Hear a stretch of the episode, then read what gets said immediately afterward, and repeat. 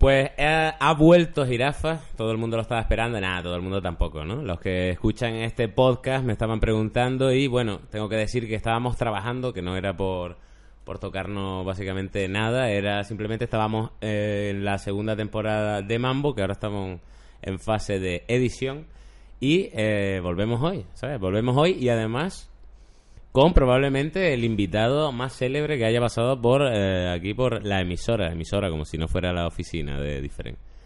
Él es Javier Antón, más conocido como Javián, participante de Operación Triunfo para que os suene más. ¿Qué tal, Javián? Me encanta, tío, que digas que soy una celebrity, ¿eh? cuando en verdad no lo soy. Bueno, de los que han pasado por aquí, a ver, yo tengo ¿Sabes amigos... qué te puedo decir, tío? De verdad, eso es en serio. ¿eh? Me da casi que coraje cuando me dicen esas cosas y yo sé que tú lo haces con todo el respeto y me lo hacen más veces, pero yo no soy una celebrity, tío. Soy un tío normal que tuvo la suerte de entrar en un puñetero programa de televisión. sin Hombre, si más, no fueras un tío normal no estarías en jirafa. No porque no Porque te llamara yo, sino televisión. porque no querría de aquí. Pues te voy a poner la cabecera para que la escuches porque es bien bonita Chico malo. y así con eso empezamos a, a guarachar.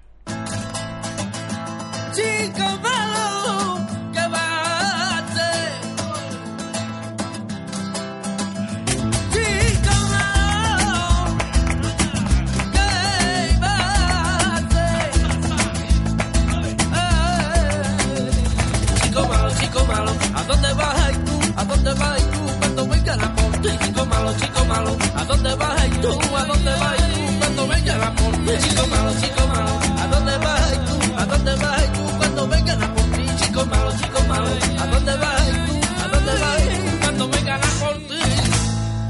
Bueno, bueno, cómo echaba de menos esta cabecera tan bella que tiene jirafa. Y bueno, vamos a hablar con Javián y vamos a aprovechar que conoce partes del planeta que nosotros no conocemos y que nos son lejanas, pero que a la vez son tan míticas, ¿no? Eh, nosotros nos conocimos, me acuerdo que para la segunda, para la primera temporada de Mambo queríamos un cameo así que viniera de la música, que también supiera lo que era, sabes, como Julito Mambo que fue como una estrella mega internacional y de repente pues cambió la voz y dejó de ser eh, dejó de ser nada.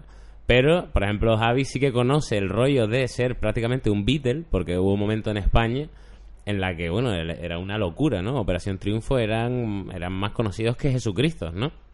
Totalmente, tío, es así, ¿eh? Y luego, claro, eh, aunque tiene, como se dice en la segunda de Mambo, además, que esto es un pequeño spoiler, en el fondo tienes la suerte de pertenecer a la primera y siempre así será. Sí que es verdad que luego, claro, ¿por, ¿por qué Operación Triunfo vamos ya? ¿Por el 66? Eh, he perdido la cuenta y si te digo la verdad, ya los programas estos de reality, de musical y tal, me han dejado de motivar. No los veo. Con mi respeto lo digo, que oye, que hagan los que quieran, pero a mí no me cautivan. Yo creo que no es una buena manera de buscar artistas, metiéndolos en televisión, porque estoy viendo artistas ya que, que ya estaban incluso consagrados y que hacían música, que lo único que pueden encontrar para hacer algo es meterse en un programa de televisión. Y a mí creo que no es la salida. Tienes razón, yo he visto artistas que, por ejemplo, en Canarias se conocen más que, por ejemplo, aquí en la península, que de repente he visto que su única salida Sí, sí, es por ha sido cojones ir ya, a tío. la voz, por ejemplo, ¿no? Es Doctor como, hay- hay mil, te tío. bajas de un carro del que has estado siempre, que dices tú, ya va, yo, artistas que yo he escuchado en mi adolescencia y que he visto presentarse a realities, ¿no? Como si fueran Sí. cualquier hijo de vecino. Yo tenía un complejo cuando salí de OT y fue el haber pertenecido a OT. Porque, por ejemplo, cuando salí hice Peter Pan, que fue un teatro musical donde había gente que llevaba muchos años, muy profesionales, y yo notaba como que mm, se me miraba de una manera diferente, que lo entiendo. Si yo hubiera sido yo, hubiera hecho lo mismo. No lo, no lo digo con ninguna crítica, pero sí que entiendo que me miraban de manera de, ah, este es el que viene de la tele, triunfito, este ya se le han dado todos regalados y tal. Claro, y, y yo, los otros habrán pasado un casting asesino, ¿no? y llevan años, claro, haciendo cosas. Y ahora llega el, el triunfito y es el que se lleva los vítores, el que se lleva los, los- Cuando terminamos el musical, pues nos daban ramos de flores y a los realmente importantes, los protagonistas, pues, pues no le pasaba eso. Y después con los años lo he visto presentarse a casting. Y he estado viendo el número uno, factores que no y los veía y digo, ah, pillín, claro, ahora no. Claro, pero en verdad lo hacen por, por puta hambre. ¿no? Claro, tío, es que es lo que hay que hacer, no hay otra. Y en realidad está guay, por ejemplo, porque tú me contaste cuando te conocí, bueno, estaba diciendo esto, ¿no? Buscábamos a alguien así para la primera temporada y de repente, bueno, el, el Javi vive aquí, en el mismo barrio donde está Different. Entertainment. Bueno, en Montequinto, Montequinto, es tu barrio de siempre, ahora vives en Dos Hermanas. Y de hecho yo lo había visto, había ido a un gimnasio de aquí de Dos Hermanas al que ibas tú. Que fue como, joder. Pero yo soy un mierda y no vi Malviviendo, tío. Yo no te voy a engañar, no lo vi. Ahora lo he visto cuando te conocí. Yo sí vi Operación Triunfo. Ya, Uno. Yo no sé OT mentir. 1. Y- Vamos a llamarlo así a partir de ahora. OT 1. OT 1. ODT 1. OT 1 la vi perfectamente y me acuerdo que eso es, a ver, es un hito de la televisión en España. Sí. Es, un, es, un- es el programa español que más se ha vendido, ¿no? A nivel internacional y tal. Sí, sí. Vamos, de hecho, tengo la suerte, lo que tú has dicho al principio, tengo la suerte de haber pertenecido al 1. O sea, eso ya mm, creo que me va a dar trabajo de por vida a mí y a mis compañeros, ¿sabes? Que es injusto, ¿eh? Por y otra mola, parte. no, pero a la vez te digo una cosa. A lo mejor en tu caso no tanto, porque imagínate que tú te presentas ahí y eso no funciona. No no pasaría sabía nada. que pasaba, Tú serías ¿eh? la no, o sea, serías la misma persona que cuando entraste. Seguro. Pero mucha gente perdería mucha pasta. En realidad, siempre el primer programa de algo es muy arriesgado porque funciona uno Sí. de cada. Por eso diez. cuando nos han dicho muchas veces, oye, ¿qué pasa? Que yo creo que os han robado, ¿no? Que os han utilizado, que hay gente que se ha forrado con vosotros, es la frase. Y yo siempre digo, yo no, yo estoy muy contento de lo que me han pertenecido, estoy muy agradecido de todo lo que ha pasado, porque el que creó el programa, evidentemente que se tiene que forrar. Hombre. Es que esa es la idea, claro. Porque lo- si hubiera ido vale, mal, lo- hubiera pedido un lo pastón. merece, claro. claro, y yo soy el último eslabón de la cadena, ¿vale? Entonces, dentro de lo que me ha tocado, yo estoy muy feliz, muchísimo. Y está guay porque, bueno, eh, no he terminado de contar todavía la historia. Eh, llamamos con mucho miedo, ¿no? A Javi porque además, claro, él hacía de él hacía de Javián, el tío que había estado en OT 1 petándolo muy fuerte y ahora estaba pues como flojete, ¿eh? como Julio. Mambo aprovechándose de, de no pagar en los bares, eso hacía en la primera temporada de Mambo, ¿no? Que no es la realidad. Eh, y nosotros, bueno, evidentemente yo considero y yo lo hago, no es que me considere yo inteligente, pero una persona tiene que ser consciente de lo que es y del camino en el que está y saber reírse de lo bueno y de lo malo que le pase. Y nosotros igualmente, a mí me siguen diciendo negro por la calle, ¿no? Claro. A pesar de haber hecho 65 productos más después, Sí, eh, pues para mucha gente segui- seguiré siendo el El de malviviendo siempre. claro. Entonces, eh, en este mismo caso, claro, llamamos a. Me acuerdo que llamamos a. Tere fue la encargada, además, que le mandamos el marrón como de productora que es, claro. De llamarte y estábamos nosotros aquí en postproducción y hay un cristal que separa el despacho de Tere de, de este, ¿no? Que es donde estamos ahora mismo. Y Javi y yo estábamos aquí trabajando y me acuerdo que Tere estaba hablando contigo. Pues tuvo 15 minutos, Sí, más sí, o menos. estuve ¿eh? hablando contigo Sí. y nosotros hubo un momento en que perdimos la noción del tiempo y seguimos trabajando. Y al rato Tere tocó, la, tocó el cristal, la miramos y me acuerdo el, sus gestos como diciendo, Ok. tío, este tío es de puta madre, Qué pero guay, como muy arribísima y nosotros, ah, perfecto. ¿Sabes? En plan... Qué y la guay, sorpresa es que el hijo de la grandísima puta encima actúa bien. No guarda el récord, no guarda el récord ni para sus muertos, pero sí que actúa muy bien y muy natural.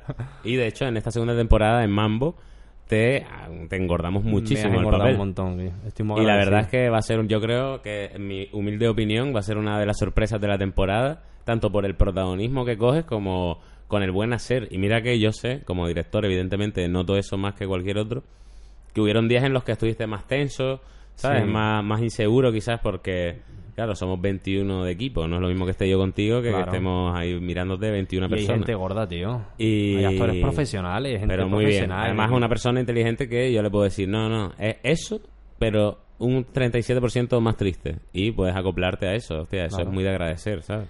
Hombre, tío, lo único que tengo que hacer aquí es aprender y ya está. Eso es la base de todo. Y reírme de mí mismo a mí es que me encanta, tío. Es algo que siempre me ha gustado y creo que debería de hacer todo el mundo, tío. Que, que, caño de aparentar. Yo estoy muy en contra, tío, desde hace muchos años. No, pero no es, tampoco es ni, ni siquiera reírte de ti mismo, sino...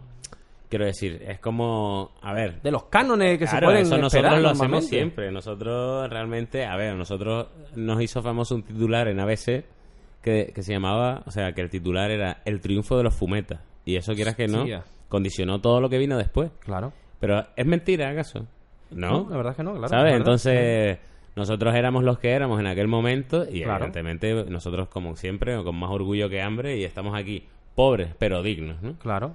Y realmente la sorpresa fue que tú dijeras eso. Además, le, Tere nos dijo que tú le dijiste, tío, a mí me da igual, tío, vamos a hacer lo que sea, así que decir lo que sea, me da igual de Operación Triunfo, de lo que sea. Y nosotros dijimos, joder, es que abre una puerta ahí que yo no abrí en la primera temporada sí, porque sí. no me daba tiempo. Claro, no dio tiempo, Pero en esta segunda ah, hemos como elevado eso al cuadrado y está muy guay, la verdad. que Tengo muchas ganas que, que la gente te Más vea ganas tengo yo, David. y, que, y creo que va a estar muy guay. Ten en cuenta que es lo primero que yo hago así gordo. He hecho algunos cortetes, una col- colaboración, la película de OT, que eso no se puede llamar tampoco ni cine, ¿no? Pero bueno, es lo primero que hago, tío. Yo me estoy estudiando y lo que quiero es aprender. Pues está está. muy guay, te digo que en este trabajo, eh, evidentemente, siempre lo digo, ¿no? Un actor, pues yo, por ejemplo, yo no me considero actor porque yo no me he formado, ¿no? Como actor, no tengo estudios, pero me divierte actuar y creo que soy natural porque Sí. hago de mí mismo siempre. Quiero decir, de mí mismo enfadado, de mí mismo alegre, de mí mismo... Corrígeme si me equivoco, pero la- la- el mundo de actoral es lo mismo que la música, ¿no? Hay gente que no ha estudiado música, pero son grandes músicos. Y hay, ¿no? gente y hay gente que, ha que estudiado estudia música, son una música. mierda. Claro, exacto. Hay gente que se pega la vida estudiando música Y no tiene nada. y puede hacer una canción de Mozart clavada, pero no tiene ese toque de decir, Claro. hostia, ha tocado dos teclas más y ha convertido esta canción en algo mejor, ¿no? Es Pues con los actores pasa igual. De hecho, una de las actrices muy buena, por cierto, de esta segunda de Mambo, hubo una escena que, ¿Quién? que ¿Quién? otro otro de los una es que tú no coincidió contigo, pero otro de los actores que era Antonio de Masterchef, Sí. que no es actor, era el único de todo el grupo que tenía una frase en una secuencia concreta, ¿no? Ajá. Y la chica me dijo, ¿sabes? Con este rollo guay, ¿no? No me lo dijo de malas, pero me dijo, que, joder, el, el único que no es actor es el único que tiene frase, ¿no? Y yo le dije, en mis 10 años de experiencia, te diré que muchas veces el, el que es actor es peor actor que el que no es actor, ¿sabes? Entonces, Sí, sí, te entiendo, sí, sí. realmente hay veces que, que es una cosa que se tiene, es como el dibujo, ¿no? O se te da o no se te da. O dibujas o no. Puedes estudiar dibujo y eso, y, y copiar una cosa muy bien. Total, que quién sabe lo que me espera, ¿no? ¿Quieres decir tú, no? Yo digo que tú tienes talento como actor, joder. Qué guay, tío, qué guay. Hombre, te puedo decir Incluso que me te he digo, esforzado. trabajándolo más, porque claro, eso es otra cosa. Claro. Si tú, por ejemplo, te No te metes acomodes, ahora en dos cursos, yo ahora pues puri- haces que todo esto sea lo refinas y ya puedes conseguir cosas mucho más gordas, ¿sabes? Mm. Pero vamos, que la base está perfecta. Pues, tío, a ver si es verdad, macho. Yo te puedo decir que sí que me quiero formar, ¿eh? Después de esto, ¿eh? He entrado en un mundillo, tío, que me ha apasionado. Y también te digo una cosa, de todas maneras. He entrado por la puerta grande porque hay una productora aquí de puta madre, tío. Yo no voy a mañana hacer, a buscar en un casting como una gente que sean unos gilipollas o, o algo así puramente económico, ¿vale? Es que aquí el equipo ha sido fantástico, tío. Entonces es muy fácil trabajar también con vosotros, tío. Tú eso lo sabes, que yo sé que Y soy un equipo diferente. A la, vez, a la vez también hay muchos actores que, acostumbrados a, a camerinos y otro tipo de catering, que nosotros hemos crecido y que nos ha cogido ya con poderío. Pero Claro. aún así sabemos que aún somos una división más baja, pero tú... Lo bonito tuyo es que... Eso es lo que tú dices, es verdad. Tú, no eres un- tú eres una persona normal que tuvo la suerte de entrar a 67 concursos y tal. Es así, tío. Pero eh, hay gente mucho más, mm, digamos, entre millones de comillas, normal que Hmm. tú, que, que pone una mala cara Sí, cuando el día se sí, alarga, sí. que tal, y tú siempre has estado ahí, ¿no? Y yo en, en realidad siempre he dicho que esto es una cosa mía que en realidad no debería decir porque esto es para ti, este A podcast. Pero para mí es tan importante el talento de una persona cuando trabaja con con nosotros sí, tío. como la actitud. Sí. De hecho, si te fijas, nuestro Sí. equipo al final de este año Mm. el técnico. Hemos sido un equipo sub, con una actitud que para mí es el mejor equipo con el que he trabajado hasta el momento. tío, Todo el mundo verdad, iba a muerte y, y ha sido una alegría trabajar ahí. La verdad que la segunda temporada me he tenido hasta esta tristeza de final de campamento. Sí, ¿sabes? ok. Cuando se acaba te ha pegado un lote de curra. y ya dejo de ver a la gente. Sí, pero dejo de ver a la gente, ¿no? Claro. Es como... Ahora tengo que inventarme otra cosa para volverlo a ver. bueno, pero vamos a hablar con- de, Es guay, de ti, que para eso estamos aquí. ¿Qué quieres saber? A ver. Y nada, vamos a saber Mira, es que sabes qué pasa cosas que de mierda. Para mí, lo más importante que he hecho en mi vida no es Operación Triunfo. Ya, ni, tú me lo has ni, dicho. un- ni, ni superviviente, ni nada. O sea, lo más importante, lo que yo destacaría, si yo mañana voy a la puerta de San Pedro a llamar cuando me muera y me dice qué es lo que eres, yo no le voy a decir que he salido en la televisión, tío. Eso es algo que ha sido accidental. Para mí no tiene tanto valor. Yo no me quedo con eso. Para mí lo más importante es otras cosas de mí y, y el crecimiento que yo he podido tener personal. Yo leo muchos libros. Me, me estoy con esto del crecimiento interior y tal, y a mí eso para mí es más importante. Y después tengo una carrera, y a mí yo soy electrónico. Y para mí lo importante, lo más grande que yo tengo en mi casa, el título más grande es el de ingeniero. Y eso, aunque no lo uso porque no estoy trabajando de ingeniero, pero para mí es algo que, que sí que tiene mucha valía, que demuestra de verdad algo grande. Pero el haber entrado en un programa de televisión, pues fue suerte, tío. Pero eso es, como que no es más. evidentemente. Igual que...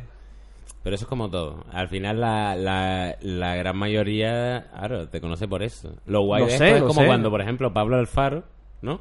El jugador del Sevilla, Vale, no sé quién era, era médico. ¿sabes? Vale. No es como Fíjate, los, exactamente. No es como los jugadores de ahora que, Que le dan no. un cuadernillo rubio y se rayan todo. Seguro. Pero este tío era médico y entonces tú decías, joder, parte la rodilla muy bien porque sabe por dónde partirla, ¿no? Y No, tú le verdad preguntas creo- a él qué es lo más grande que ha hecho tu vida, seguro te dice tu carrera de Claro, medicina. pues, no te va a decir de seguro que le ha futbolista. más futbolista lo que le dar dinero, más fama, lo que tú quieras. Pero lo que a él realmente le impresiona más es haber terminado su carrera de médico. ¿Cómo vas a comparar? Pues sabiendo que eres un licenciado, Licenciado. ingeniero nada menos, vamos a hablar de la parte graciosismo de tu vida, porque realmente tú has tenido experiencias que, que, joder, son experiencias que solo tú las tienes tú y un grupo de, He vivido cosas muy fuertes. Muy Por fuertes. ejemplo, tú eres músico de siempre, no eres músico de, de Operación Triunfo, eres músico de siempre, además eres un tío que le tira el heavy, que tocaba la guitarra, ¿no? Y, tal. sí. Y, el- por ejemplo, es muy graciosa tu anécdota de... Tú no ibas a, presentar... O sea, tú te presentaste de cantante en Operación Triunfo un poco para las risas, sin ninguna confianza en que eso fuera a salir, ¿no? Mira, guitarrista heavy, ¿vale? Pelo largo y mm, tocando con los grupetes y tal. Evidentemente comiéndome una mierda, no ganando un duro porque el heavy Hombre, no... un guitarrista heavy come Nada, mierda. Exactamente, mucha veces, mierda. claro. ¿eh? Entonces llega un momento que digo, a ver, a, se- en paralelo a los estudios, digo, a ver, yo tengo que generar dinero. Y me meto a trabajar de pintor, a trabajar de camarero, a trabajar haciendo encuestas. Hice mil cosas, ¿vale? Y estuve en un videoclub que era eh, que te llevaba la película a tu casa, tío. Se llamaba Videocasa. Y tú pedías una película, tú estabas a las Ya. 11 de la noche y decías, hostia, quiero una peli. Antes no había internet, claro, así. Y llamabas al nota y ¿Y tú decías, tráeme... qué? Claro, yo la he repartido con la moto. ¿Y llevaste alguna porno? Alguna llevé, tío. Es chungo, ¿eh? La Un reacción momento de... muy "Hola". tenso, ¿no? Ese de... Bueno, te traigo tetas morenas. encanta, tío. Y Con no todo mastines. cortado, eh. Total, que, que decir, ganaba dinero en muchas cosas. Y me di cuenta, digo, "Oye, coño, ya que se toca la guitarra, pues me voy a meter en una orquesta y al menos estoy haciendo algo que me mola. gusta, no estoy claro. repartiendo películas a las 2 de la noche, ¿sabes? Porno. Total, que me, me- exactamente, me meto a, a en una orquesta y al, al año que eché primero tocando la guitarra, había un cantante en esa orquesta y al año siguiente, cuando termina la temporada en octubre, el cantante dice que se va. Y me dice la dueña de la orquesta, que hoy en día es mi mujer, por cierto, me dice, oye, mira... Oh, eh, esto es muy eh, telenovela así, ¿eh? todo. Sí, tío. Y el batería era el marido, por cierto. Oh. Telenovela total. Y me dice, oye, mira, que te hemos visto porque a, a algunos coros que has hecho y tal, mm, nos hace falta un cantante, no tenemos cantante, no hay, físicamente nos cuadras, ¿tú puedes cantar la orquesta? ¿Tú qué edad tenías en aquella época? 24 años, ¿vale? Claro. Mira, es que no canto en mi vida, hago coretes y tal, pero yo no sé cantar. No, pero es que, esto, que de verdad, que vemos potencial en ti y creemos que puedes hacerlo. Yo creo que la chavala se fijó en que físicamente le cuadraba. Un chaval... Que era guapete, vamos. Eh, que sí. ya la chavala estaba Mm, mirando más eh, para el micrófono, sí, más para la guitarra ella que para la batería. Claro, eh, este me va a cuadrar porque me lo vamos a ver bien el culo y ya está, y punto, ¿no? Y, y me dio el papel de cantante. Hice el verano entero de cantante y en octubre entré en OT. O sea, ¿cuánto tiempo llevaba yo cantando? Tres meses, tío. yo no tenía ni puta idea. Yo llegué al casting y claro, la gente allí, unos cantantes de la repolla. El otro, no, yo es que llevo desde chico. El otro, no, yo es que he estudiado no sé cuánto. Y tú, yo no tengo ni puta idea. Llevo tres meses en una orquesta. Haciendo la mayonesa, haciendo el King África y esto, yo no sé nada. Claro, porque tú ya tuviste que pasar ese trauma como guitarrista Fue de pasar trauma, a tío. tocar Pantera a, a tocar la mayonesa, ¿no? Yo lo pasé. Sí, ahí me adapté. Dije, bueno, venga, ya está, pues esto es lo que hay, esto es dinero. Eres un Incluso me mercenario de la música. Claro. Y me divertí, tío. Lo usé para divertirme. Venga, porque Ricky Martin, pues Ricky Martin, pues Chayanne, coño, me, me, me- veía yo, me peleé, por cierto, y ve que, que aquello funcionaba. Y me lo creí, y bueno, venga, pues esto es lo que me va a tocar hacer. Y me presentaba a todos los programas. Yo tampoco me presenté a OT. Yo, dos meses antes de OT, salí en el precio justo. Tengo las imágenes en mi casa. me subí los hombros de Carlos Lozano, pues yo lo que quería era llamar la Hostia, o sea, atención. que ya tú conocías a Carlos Sí, Lozano. sí, cuando llegué al casting me conoció. Y yo, cabrón, que estuviste hace tres meses en el precio justo. Digo, claro. Y he escrito a la ruleta de fortuna y a todo lo que venga aquí. Yo aquí me quiero llevar dinero por la cara. Es lo que yo quería. Aquí salí en televisión. Pero y entonces trabajar. tú fuiste por tu propio... O sea, que nadie te dijo, oye, preséntate a Operación Triunfo, sino que tú claro. fuiste. Si es que yo no tenía. Y Yo no era "Oye, cantante, ay, ay, ay, tío". ¿qué pasa? no? Claro. De hecho, llegó la- al casting, que fue en la Expo, a las 9 de la mañana. Viene Ismael conmigo, un amigo de Montequinto, leyéndose El caballo de Troya, que lo llevaba nota en el hombro. Y me, y me dice, oye, eh, como la cola es muy larga, me llevo un libro. Em, llegamos a la cola y digo, hostia, Ismael, qué pedazo de cola, tío. Esto yo no sé cantar, y yo, ¿qué hago yo aquí? Y dice el delante mío, dice, no, no, perdona, esto es aquí, pero es que hay un casting en Canarias, en Madrid, en Barcelona, en Valencia. Digo, "Ch, ch, no, para, para, vámonos de aquí ya, que me va a perder tiempo. Esto es un casting para cantantes. Y me dice mi amigo, no, tú te quedas que a ti te cogen. Ismael, yo te agradezco tu visión que tienes sobre mí, pero es que aquí un casting de cantante, yo llevo tres meses, yo canto la mayonesa, el África y cuatro mierdas, y aquí hay gente cantando la gola que ya es una pasada. O Sí, no, porque eh, vámonos. en realidad, ¿qué te parece? Esto es un, un, un apóstrofe que hago. Sí, ¿Qué te parece siempre que hay una persona que tú estás, por ejemplo, en una cola para esto, ¿no? Y tú en realidad tienes que guardarte un poco la voz, ¿no? Tienes que calentarla, pero tienes que ir con cuidado, ¿no? Y siempre hay un tío en la cola que hace, o una tía que hace... Y es Ahí como está. para acojonar, ¿no? Al resto, ¿no? Pues yo me lo me acojoné. Evidentemente me acojoné ¿De porque es que yo no tío? sabía aquello. Y mi amigo que no, que no, que yo me quedo, vamos, hasta el punto de que yo, Ismael, por favor, que te lo agradezco porque voy a perder tiempo, que no te que ir para perder tres horas, no tengo ganas, no me van a coger. O si pasara un poquito, no me llega a la final, es imposible, tío. Es que no tiene sentido. Que te quede que me cogen. Bueno, pues antes de entrar en el casting ya, que me, me toca ya la siguiente puerta, hay una chavala que se llama Carolina, que no la he vuelto a ver en mi vida, pero no se me va a ver su nombre, y me dice, perdona, ¿me das un autógrafo? Digo, oye, pero, pero si voy a entrar en el casting, el primer casting de OT en Sevilla, dice, ya, pero es que a ti te van a coger. Y le firmé mi primer autógrafo para O Carolina. te- pero ella, ¿cómo lo supo ella? Yo ahora viendo por, el por tiempo, bellezo, ¿no? yo ahora viendo el tiempo, yo creo que, a ver, es que no sé cómo suena esto, pero yo creo que yo que tengo algo, ¿verdad? O sea, tengo algo que puede, que funciona. Pero tú no habías cantado, ¿no? Pero es que no se trata de cantar solo. Claro, es el, O sea, el Melendi qué cantante es, Mire que Bosé qué cantante es. Hay una lista de cantantes, Joaquín Sabina qué cantante es. Hay miles de artistas que tienen algo que no es cantar, tío, cantar es un, un punto más, ¿no? Pero no es solo, eh, o sea, de hecho los artistas que escucha la gente hoy en día no, no van escuchando al mejor cantante. Entonces no funcionaría la mitad de las listas de radio que tenemos. Claro. No habría nadie aquí, ¿sabes? ¿Qué funciona? El que tiene algo. Y a mí, pues se ve que tendría algo. Y me lo- por eso pasea, ¿no? Porque a mí yo no tengo ningún tipo de enchufe ni nada, ¿no? Pero es curioso, ¿no? Que yo, no, yo es que no, si no llegase por Ismael, yo no estoy aquí Claro, hoy. y tú tenías 24 años en ese momento. 27 ya, en 24 cuando empecé la orquesta y el, el 27 26 años. me presenté con 26 y ya el programa empezó en 27, pues yo cumplo en septiembre. De hecho, eras el, el segundo más viejo de esa generación de Exactamente, Presión sí. Triunfo, ¿no? Y eso está bien, porque me hizo tener la cabeza bien amueblada. Yo desde que entré dije, esto no va a ser para siempre. Esto va a acabar. y yo aquí tengo que guardar y tengo que planear para que esto cuando acabe. Mientras que mis compañeros vi muchos que, que pensaban que ya toda la vida voy a ser una celebrity y viva España. Y eso es el juguete roto. Claro. Eso es el juguete roto. Por eso yo no me considero un juguete roto, tío. En absoluto. Claro, porque tú te preparaste para la vida, vamos a ver. Tú Claro. ya sabías, habías tropezado 36 veces que y, eso es los una pibes es que no le había dado tiempo. Ya Con está. 18 años, Claro. que con 18 años eres, tienes la fama que ustedes tuvieron en Operación Triunfo y es que te crees que eres... Evidentemente. Es que el, el ser humano no está preparado para tanto golpe de fama y tanto poder. Había mucho poder, David. Y de hecho te digo una cosa, que es una teoría que yo tengo ahora, que es real, vamos, que sé que no voy a fallar en esta teoría, que es que, por ejemplo, ahora en la edición de Operación Triunfo anterior, esta de Amaya y tal, Sí, la última. ha sido muy fuerte, ¿no? Ha sido como Sí. volver a la televisión española, han hecho las cosas bien y de repente ha vuelto a petar eso. ¿no? Sí. Y ahora están haciendo el casting de la segunda Mm. y no, no tienes esa sensación de pobrecitos los pibes que vienen ahora Por para la segunda. supuesto, Que a todo el mundo le va a sudar la polla a la tercera semana de programa. Y también tengo la sensación, eso por una parte, y segundo, de que los que han entrado este año, lo- el equipo de Amaya y demás, mm, que no saben que cuando venga la segunda se les va a sustituir. Va a haber un- una merma en su fama y en su éxito. Y ellos ahora mismo son lo más grande y no saben que, cuidado, que ahora viene lo siguiente. Y Televisión Española va a apoyar lo siguiente. Y tú vas a pasar al cajón. Que si tienes suerte y has hecho algo medio guay y te has movido bien, has jugado tus cartas bien, pues seguirás en la música, pero ya te van a meter en el cajón. Entonces que estar muy bien preparado para esto, ¿sabes? Y, y simplemente tomártelo como un paso. Hay gente que me dice, oye, me quiero presentar OT, ¿qué, qué consejo me da? Hay gente que le digo que no se presente, ¿vale? Pero hay, directamente. Pero hay gente que se dice, venga, si te quieres presentar, preséntate sabiendo que vas a ir a pasártelo guay, a ver si gana un poquito de dinerillo, hacer unos cuantos contactos, a lucirte un poco en la tele y a tu casa. No vayas ahí, ya entro en OT, pues mamá, me voy, ¿eh? Que ya, mira, ya, ya, ya soy famoso y ya me volveré. No, no, esto ya ha acabado. Esto De hecho, te acabado. digo una cosa. El otro día lo hablaba con, con una amiga que en España, si tú te fijas en plan artistas tochos de España, ¿no?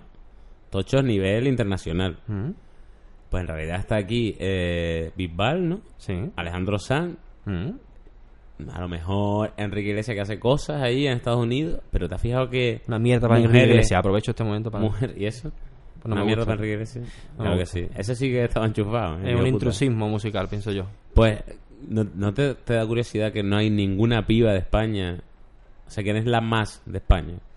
Hostia, verdad, ahora que lo dices. Bueno, que la- también tienes que tener en cuenta que el ¿Quién es momento Bisbal? fan, claro, Bisbal como con mujer, ¿no? coño en España? ¿Quién es? Hostia, pues mami, tenemos Malú, que Malú está muy fuerte, ¿no? Pero no es Bisbal. No, no llega, ¿no? ¿Sabes lo que te digo? Es que el movimiento fan son mujeres, tío. Está claro que la mujer... De hecho, es una cosa que a mí me ha llamado la atención y que a mí me molesta. Cuando me subo en ese escenario me dicen, ¡guapo! Tienes que decir gracias, pero después digo, ¿por qué me dices guapo? Yo no soy, yo no estoy aquí modelo, yo no, yo no soy guapo, Bueno, no soy un tío tío, guapo, soy un tío normal. pero bueno, tampoco- Dime artista, dime guay, pero, pero ¿guapo? ¿Cómo ¿Por se, nota, mezclas, cómo se tío? nota que siempre ha sido guapo, eh? Pero a los que no, soy somos guapo. guapos nos gusta que Es que yo no soy guapo, ¿sabes? tío. Te digo de verdad, es de corazón. Ah, tú eres un Yo no me guapera. veo guapo. No, no, no, mi hermano es guapo. Yo no soy guapo, tío. lo vi a tu hermano. Pero es que el que se sube al escenario es guapo. ¿Por qué guapo, tío? Porque, mira, el otro día me lo dijo Javi, Javi, dice, en realidad, una, un artista de repente, debajo, en el, cuando está con la gente y tal, antes de salir a cantar, pues puede ser una persona cualquiera, pero subirte a un escenario, ponerte delante de un micro y ser la persona más importante de ese local Sí. durante el tiempo que dure el concierto, Es mi, es que, mi te hace, objetivo, de es que te hace guapo, ¿sabes? Bueno, te puede hacer atractivo ya, pero yo escucho a Eric Clapton, yo escucho a Stevie Wonder, yo escucho mm, los Beatles y ninguno de ellos son guapos. Yo no me fío si son guapos o feos, tío. Es que la música no tendría que estar valorada por ahí, ¿no, tío? Hombre, claro, pero carajo, bueno, ¿qué digo. más da, eh? Eh, También los Beatles le decían guapo, ¿eh? Además se lo decían Claro. tantas tías que tenían que eh, dejar de dar conciertos porque no se escuchaban ellos mismos tocando. Los equipos de y tuvieron que decir, bueno, pues nada, hacemos videoclips. Pues yo eso veo un erróneo, tío. No sé. Yo, hay muchas cosas que he visto que están en contra de mis creencias. Y aunque las he trabajado y la gente no se ha dado cuenta, pero yo he disimulado mucho de cosas que he visto de decir, Dios, esto no es lo que yo creo. Pero bueno, me voy a aprovechar de lo que hay. Oye, para adelante, esto es un curro y, y bien, ¿no? Muchas Hombre, gracias por decirme guapo. tontería. Pero yo no he ido a un concierto nunca a ver una chavala guapa ni un chaval guapo. Yo, yo, qué, yo qué sé, yo escucho Ark Enemy, que canta una chavala que es muy guapa, pero yo no iría a su concierto y le diría guapa. Sobre Diría, todo porque desde el público tampoco se ve, ¿no? Claro, es que, no, no sé que te pongas muy, muy cerca. es que no tiene sentido, tío. Es- es- no tiene A ti te lo habrán dicho también. Como piropo. Gente, gente loca. Bueno, cuando eras joven, claro. Que tiene que ver, ¿no? Eh, ¿Por qué hoy en día se mezcla? ¿Por qué? Pero a mí no me molesta, ¿eh? Yo digo... Hombre, ah, claro, estaría bueno. No me molesta, ¿no? Pero sí que lo veo sin sentido. Creo que la gente hoy en día tiene poco De hecho, por criterio. favor, eh, en los comentarios de este podcast me podéis llamar guapo todos los que queráis. Sin problema. Al Javi le jode, pero a mí no. Y Hombre. cuando tú, por ejemplo, cuando a ti te dijo la tía, ¿no? Que no sé quién sería, que era la... mm, Noemí Galera la que te dijo, estás en Operación Triunfo. Estaba Noemí en el casting. Yo que conozco a Noemí de cuando fui a esta, esta Sí. edición Sí. y es que fue una putada porque la conocí con sueño. O sea, Ajá. ella, ella con sueño. Va, vale. Y quería que me fuera. Como es normal, porque la tía llevaba trabajando desde las 8 de la mañana, yo llegué allí a las Claro. 10 y media Ya conocí y me odiaba. gente. ¿Sabes lo que te digo? Pero no me odiaba por, porque era A yo. ti, sino por el Odiaba trabajo, que claro. yo tuviera que llegar ese día allí a hablar. En plan, estos dos monos, ¿quiénes son? Aquí, que vienen Pues a seguro que contar aquí? aportaste mucho más que muchos artistas que he visto allí. Da igual, los Seguro. pibes estaban más, más somnolientos que ella, incluso. O Ya. sea que... A mí me Tengo que decir que Ana Guerra, de Sí. todos los que habían dentro, Es muy simpática, ¿verdad? tengo que decir que Yo Ana Guerra a nosotros fue la que más nos sonrió, la que mejor nos trató. Mm. Y aunque todos fueron muy simpáticos, eso sí, muy educados, ahí tengo que decir que a, a ella y a Gonei, será porque eran canarios y nosotros ahora, también, está tirando para la tierra, ¿eh? pero eran los que estaban como... Yo creo que ellos tenían como la necesidad de ayudarnos, ¿no? Ajá. Creyendo que a lo mejor... Pero ellos no habían visto vuestra serie. Es que son muy jóvenes, cabrón. Claro, Me pasa como... eh, como lo que te pasa, digo, en una persona que hoy tenga 16 años. Pero entonces, ¿por qué le ha firmado? Le ha hecho una foto a un chaval de 7 años que Es en la verdad, puerta eso ahora, ha sido tío. muy raro. Que me ¿eh? ha quedado todo Eso rayado, ha sido por muy raro. De hecho, cuando me he hecho la foto con ese chaval he pensado, espero que lo que haya visto mío sea algo para todos los públicos. Algo educado, ¿eh? Porque rayado, viviendo te lleva por una senda. Pues, entonces cuando a ti te dijo... Me ¿quién lo dijo Tine dijo? Rubira, el director de... Te de dijo, estás dentro. ¿Tú qué, tú qué pensaste? Ah, Es verdad Tú, que... pensa- tú lo pensaste como una ruleta de la fortuna, ¿no? O sea, tú No, lo yo sabía pensaste que que, era esto iba a más. ser el máximo... ah, sí, tú ya te... Ten Oye, en cuenta que llevábamos seis días de casting. Y era ya, la cabeza se te o convierte ya en quiero llegar, quiero llegar. Cada vez que pasábamos un casting era una pasada, tío, era una pasada. Y, y después, viendo el equipo de rodaje que había allí, de lo que tú veías, veías, uh, esta gente son gordos. Ha- Había poderío, se veía mucho poder. De hecho, James Music creo que es la productora más grande en la que yo he trabajado nunca y, y pasarán años hasta que encuentre algo que haga las cosas tan, tan, tan a lo bestia. Entonces, ¿eh? tú te Y quedaste- en muchas productoras. tú te quedaste loquísimo cuando te dijeron que para adentro, ¿no? Con 27 años, claro. Yo me quedé flipado. Yo te lo juro que hay veces que me despertaba por la mañana y decía, creo que es un sueño. No, no es verdad, tío. Y yo lo flipaba. Claro, ¿eh? esas cosas. A mí Estoy me han pasado cuando me han pasado cosas grandes. Yo miraba la cuenta del banco y decía, Dios mío, esto es verdad, tío. Hostia. Tú que estabas comiendo chipirones de lata antes de ayer. Sí, sí, yo Pues- estaba en una orquesta, la orquesta que te digo, yo ganaba, pues eran 13.000 pesetas. ¿Cómo se llama tu orquesta? La orquesta se llama Ilusiones. Ya y tenía pues, 80 euros, lo que equivalen 80 euros ¿Qué, ahora. el- qué- qué- qué tipo de criterio se utiliza para ponerle el nombre a una orquesta? Porque yo conozco Es muchas verdad, orquestas ¿eh? y, por ejemplo, la tuya es Ilusiones, pero Yo conozco la, la orquesta Tentaciones. Tentaciones, ¿eh? O sea, que- expresiones. claro, ¿qué pasa? ¿Qué pasa con esa mierda? Hostia, tío, ¿Qué- yo qué- qué sé, ¿A los dónde inventor quieren bajistas, ir- ¿eh? ¿A dónde quieren llegar con todo Yo creo que siempre hablando de la música, del el, el halo artista de ilusiones. ¿Qué ilusión es- te va a hacer vernos, no? No sé, tentaciones, Yo cuidado, conté- quieres yo- tocar yo los conté cantantes. Que, que una vez fuimos, cuando nosotros estábamos en el momento top de Malviviendo, fuimos a un pueblo de Jaén con Malviviendo y tal, y nosotros, bueno, estábamos muy acostumbrados a petar las salas, ¿no? Claro. Y me acuerdo que ese día llegamos y había como. Todavía era temprano. Y nos dice el chaval que lo llevaba: Tío, pues no sé cómo va a ir hoy porque hoy es que es la feria de aquí. Y es que toca la orquesta Tentaciones y tal. Lo petan, ¿eh? Claro, y yo pensaba: "Pff, La orquesta Tentaciones, No, bueno, me gorda, parece bien, pero. Bueno, pues fue bastante flojo el estreno. Y dijimos, cuando acabamos, bueno, vamos a subir a la feria, vamos a ver la orquesta Tentaciones. todo el mundo allí, ¿no? Tío, pero mm, 3.000 personas. ¿eh? Sí. Pero escenario Rolling Stone, Sí, sí, dos yo tíos con petados y una tía muy Conforme. buenorra también. Mm. Todos buenorros ahí encima del escenario bailando con grandes parpajos y Mm. dos, te lo juro, dos, tres mil personas ahí en una Sí. feria donde había solo un chiringuito, ¿sabes? Era como Está muy increíble. fuerte. Han cambiado mucho también las orquestas hoy en día, tío. Han cambiado. Ahora se están vendiendo mucho, como está el regatón y todo esto. Van vendiendo mucha carne, ¿vale? O sea, yo no sé si podría hacer esto ahora, ¿no? Vendiendo- los chavales están sin camiseta en el escenario y Hombre, están tienen, se buenísimos. tienen que y- poner bien duros para estar ahí bailando. Nada, bien ya duro. no, ya no solo es cantar. Bueno, como tú has dicho, ya casi no es importante. ¿no? Es- y yo quiero un cigarrito, tío. No sé si puedes hacer una pausa y me hago un cigarrito, ¿no? Te lo puedes hacer mientras Es que tengo... hablando. Ah, venga, voy a cogerlo. Sí, sí, venga, pues pregúntame. Pues mientras que eh, Javi está cogiendo su tabaco de liar que requiere un trabajo más allá de, Ma- de manual. cogerlo de, de la caja. Eh, lo que te preguntaba es, bueno eso, cuando te dijeron pues ya tú estabas un poco oliéndote del pescado y cuando entraste, Sí. claro, tenías 27 años, estabas rodeado de peñita con las feromonas a muerte allí y... ¿Sabes una suerte que tuvimos, tío, en OT1? Una, una suerte grande que tuvimos fue que el- entró Bisbal, tío. Fíjate que no quiero echarle demasiadas flores porque le quitaría flores a mis compañeros, ¿no? Pero yo creo que David ha sido un, un diamante en bruto, tío. Y hay que decirlo, tío. No pasa nada, ¿no? David, hemos tenido la suerte de que perteneció al OT1. Y para mí David es de los artistas más grandes que han nacido en los últimos años. Y, y confío en que va a ser el próximo Rafael o una Rocío Jurado de aquí, ¿no? Y entró en mi edición. Así que, oye, pues lo siento, pero jodéis, pero me tocó a mí. sea, claro, no solo- Disfruté mucho de él, tío. No solo Además, muy tío. en la primera y verdadera operación de OT, sino que además compartiste, claro, con un mítico, porque claro, eh, Después eso- no hay gente tan gorda, tío. Hay gente pudo- que canta muy bien. Eso pudo pasar sin que nadie resaltara de- a ese nivel. Y él realmente ahora mismo está en la primera división mundial. Pero ya no es porque Latino. estuviera en OT1 y Él que tiene sea. Grammys ya y todo, ¿no? Sí, tiene varios. Yo estuve hace años en su ¿Tú qué, casa. tú y qué ya harías tenía- con un Grammy? ¿Dónde lo pondrías de tu casa? Yo, mm, fíjate que un año conocí a Ninja Pastori y me dijo que ella rechazó un Grammy. O más que rechazó, como que se le olvidó recogerlo y pasó un kilo de eso. Yo sería de eso, se- creo yo. Yo creo que todo es una farsa, ¿no? A mí me daría miedo tener un Grammy. Ten en cuenta que yo pienso que hay un nivel de éxito y de fama que yo no querría nunca superar. Todos queremos más, siempre vamos luchando por que nuestros temas suenen más, para que nuestro- nuestros cortos se vean cada vez más y tu película se vea cada vez más. Pues yo te deseo a ti, como amigo mío que eres, que nunca llegues a ser el Steven Spielberg, Vaya porque cabrón, serás un ¿no? gilipollas. Y serás un desgraciado. No, tío. digo una cosa. Yo creo, Por estadística. Yo creo, yo creo que yo llevo siendo el suficientemente mm, tiempo. eh, El nivel otra, que tú tienes es de vez, puta madre. Otra vez entre millones de comillas, famoso y pobre, Pero- como para saber la mentira que es este mundillo y la mentira que, igual que pasa con la música, pasa con el audiovisual. A ver, aquí en España...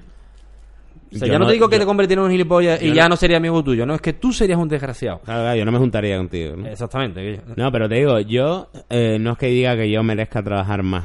Lo que digo es que conozco mucha gente que merece trabajar más y que no está ahí por no ser, por no estar en Madrid, por no conocer a las personas correctas y por por no... los culos correctos, ¿no? Claro, entonces, claro, nosotros Que nos hemos quedado en. Sevilla y además somos torpes comiendo culos, la verdad. Sí, yo no quiero. Porque no, no es que es que somos torpes. A lo mejor no encontramos el ojete con la lengua, ¿sabes? Es como vamos más arriba y a, y a lo mejor no chocamos con otro lado, con el perineo, ¿no? Entonces mm, no nos sale bien esa jugada, es la jugada social. Eh, Yo he tal. encontrado en vosotros, tío, el, como la horma de mis zapatos, tío. He encontrado a la gente por fin. Por eso cuando tú me llamas, oye, ¿que quieres hacer un...? Sí, sí. Porque ya sé que todo lo que venga Sí, de porque tú has vosotros, aquí a hacer el podcast y sabes qué cojones es jirafas, ¿no? Te lo juro, tío, pero es que no me importa, porque yo encontré bueno, un vosotros tío la que gente oye di- mucho podcast, ¿no? Sí, me, escucho muchos podcasts, mucho, de- sobre todo de ciencia, ¿eh? Me gusta mucho la ciencia, ahí viene mi parte Ah, ingeniería. mira, dale, siempre Tío, tiene pues que sí. refregarnos que es ingeniero, Javier. me encanta, me encanta de verdad escuchar. Y también escucho algunos de risa y tal, pero bueno, que ahora escucharé jirafas también de todas maneras. Pero que, Y- que, tío, de verdad, que, que sois como yo, tío. Soy gente que yo he estado en el rodaje con vosotros y a mí nadie me ha mirado por encima del hombro, no he notado a nadie que me mira por un triunfito, ni para bien ni para mal, ni para. Y yo que está aquí el triunfito, ni. Ella que está aquí el triunfito. En ningún momento he sido Javi, tío. Y eso es lo que yo quiero. Por eso a todo es sí. Y he dicho muchas cosas que no, ¿eh? De verdad, ¿eh? No me pienses que. Que no, no es que sea facilón, es que hago lo que a mí me da la gana, tío. Gracias a Dios, después de OT, como Eso, tuve es la una- casa- eso para mí es la verdadera victoria. Sí, El poder Estoy hacer aquí lo porque que quiero estar aquí. Claro. A mí no me interesa a nadie lo que tú seas y me suda la misma polla. De verdad que yo. Porque si no estaría comiendo el culo a gente que tengo acceso a ellos y no Claro. lo hago. Claro, claro. ¿Entiendes? O sea, a mí Bisbal, por ejemplo, no tengo relación con él ninguna. Quizás porque yo no he sido lo suficientemente agraciado para caerle en gracia, no sé. Yo y, y a lo mejor no he entrado en su... No me interesa o... O porque, He sido o, auténtico. o porque también como nosotros eres eh, ah, no no eres no eres muy de, de ass leaking. Yo paso. Total. Claro, por eso te digo. Paso total. Y yo a David he tenido, un- de hecho, un par de... No riña, porque yo no reño con él, pero sí que cuando quiero decir algo se lo he dicho. Y quizás hasta se haya molestado y puede ser que por eso hoy en día no tenga relación, ¿eh? No lo sé. Yo no sé por qué tengo, no tengo relación, pero es que yo le digo las cosas como me siento. Pues seguro que, sí, a lo mejor eh, una de las cosas que le dijiste también hace falta eso, lo que tú dices, eh, edad para entender muchas cosas. Yo hay comentarios que me hicieron hace 10 años que si me lo hubieran hecho hoy lo hubiera comprendido mejor, ¿no? Entonces, bueno, tampoco Sí, edad y un colchón también. eh, y yo- ya te digo, mi carrera para mí es lo primero. Segundo, yo tengo, gracias a Dios, económicamente estoy solvente porque tengo mis empresas, tengo, tengo dinero por otro lado, ¿vale? Entonces la música es un poco hobby. Yo grabo mambo por hobby, evidentemente gano dinero y es de puta madre y ojalá tenga más, pero mm, que no me hace falta. Entonces, si hubiera encontrado un equipo de gente capulla, yo, estoy- yo no te ruedo más, seguro. Hombre, pero la segunda Eso temporada no entras, claro. Exactamente. Y a ti te hubiera pasado lo mismo conmigo. Si tú encuentras un tío capullo, tú Hombre, me llamas supuesto. más. Que sepas por que mucho interés que hubiera habido. Si hubiese sido idiota, no hubieras hecho ni la Seguro. segunda escena Ahí de está. la primera temporada. Ahí está. Pero, Estamos la misma. eh, eso ¿Cuánta gente hay, David, que por interés aguantan a un capullo? Bueno, y ¿Cuánto? estamos tú y yo rodeados de esa gente, aunque, Eso parezca- aunque ellos crean que no lo sabemos. Ah. Pues hablando de eso, a mí hay una cosa muy guay. Bueno, bueno vamos a ir en orden. Eh, cuando estabas dentro y eso, que eso que dentro todo el mundo se pregunta, aunque no hace falta que digas nombre, por Sí. supuesto. Pero todo el mundo siempre hemos pensado, bueno, ahí dentro, con esa con esa edad y esa feromona, Ya allí había una mm, peste alefa en las habitaciones mortálicas, ¿no? Bueno, hubo parejas, claro, y como parejas que están empezando, pues imagínate, tú al principio con tu novia Pero compartíais habitación muchos, ¿no? era una Era como un barracón, grande ¿no? para chicas y una habitación grande para chicos. De hecho, estaban una Ah. arriba de la otra.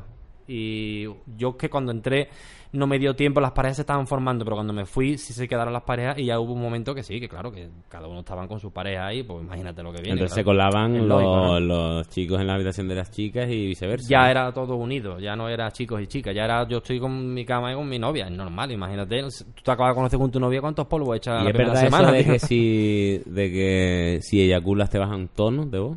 Eso es verdad. Eso es mentira, eso lo inventó el Cristian Castro fue, ¿no? Que Bustamante le hizo mucha gracia y tal, yo creo que es mentira. Yo creo que lo que sí es verdad es que, que Cristian ¿no? Castro Cristian Castro canta muy alto, ¿eh? Y Ese por eso es él dijo, yo no puedo hacer eso porque baja no sé qué. ¿Qué te parece que Cristian Castro en su mítico videoclip azul Sí. tenga una polla tatuada en la espalda?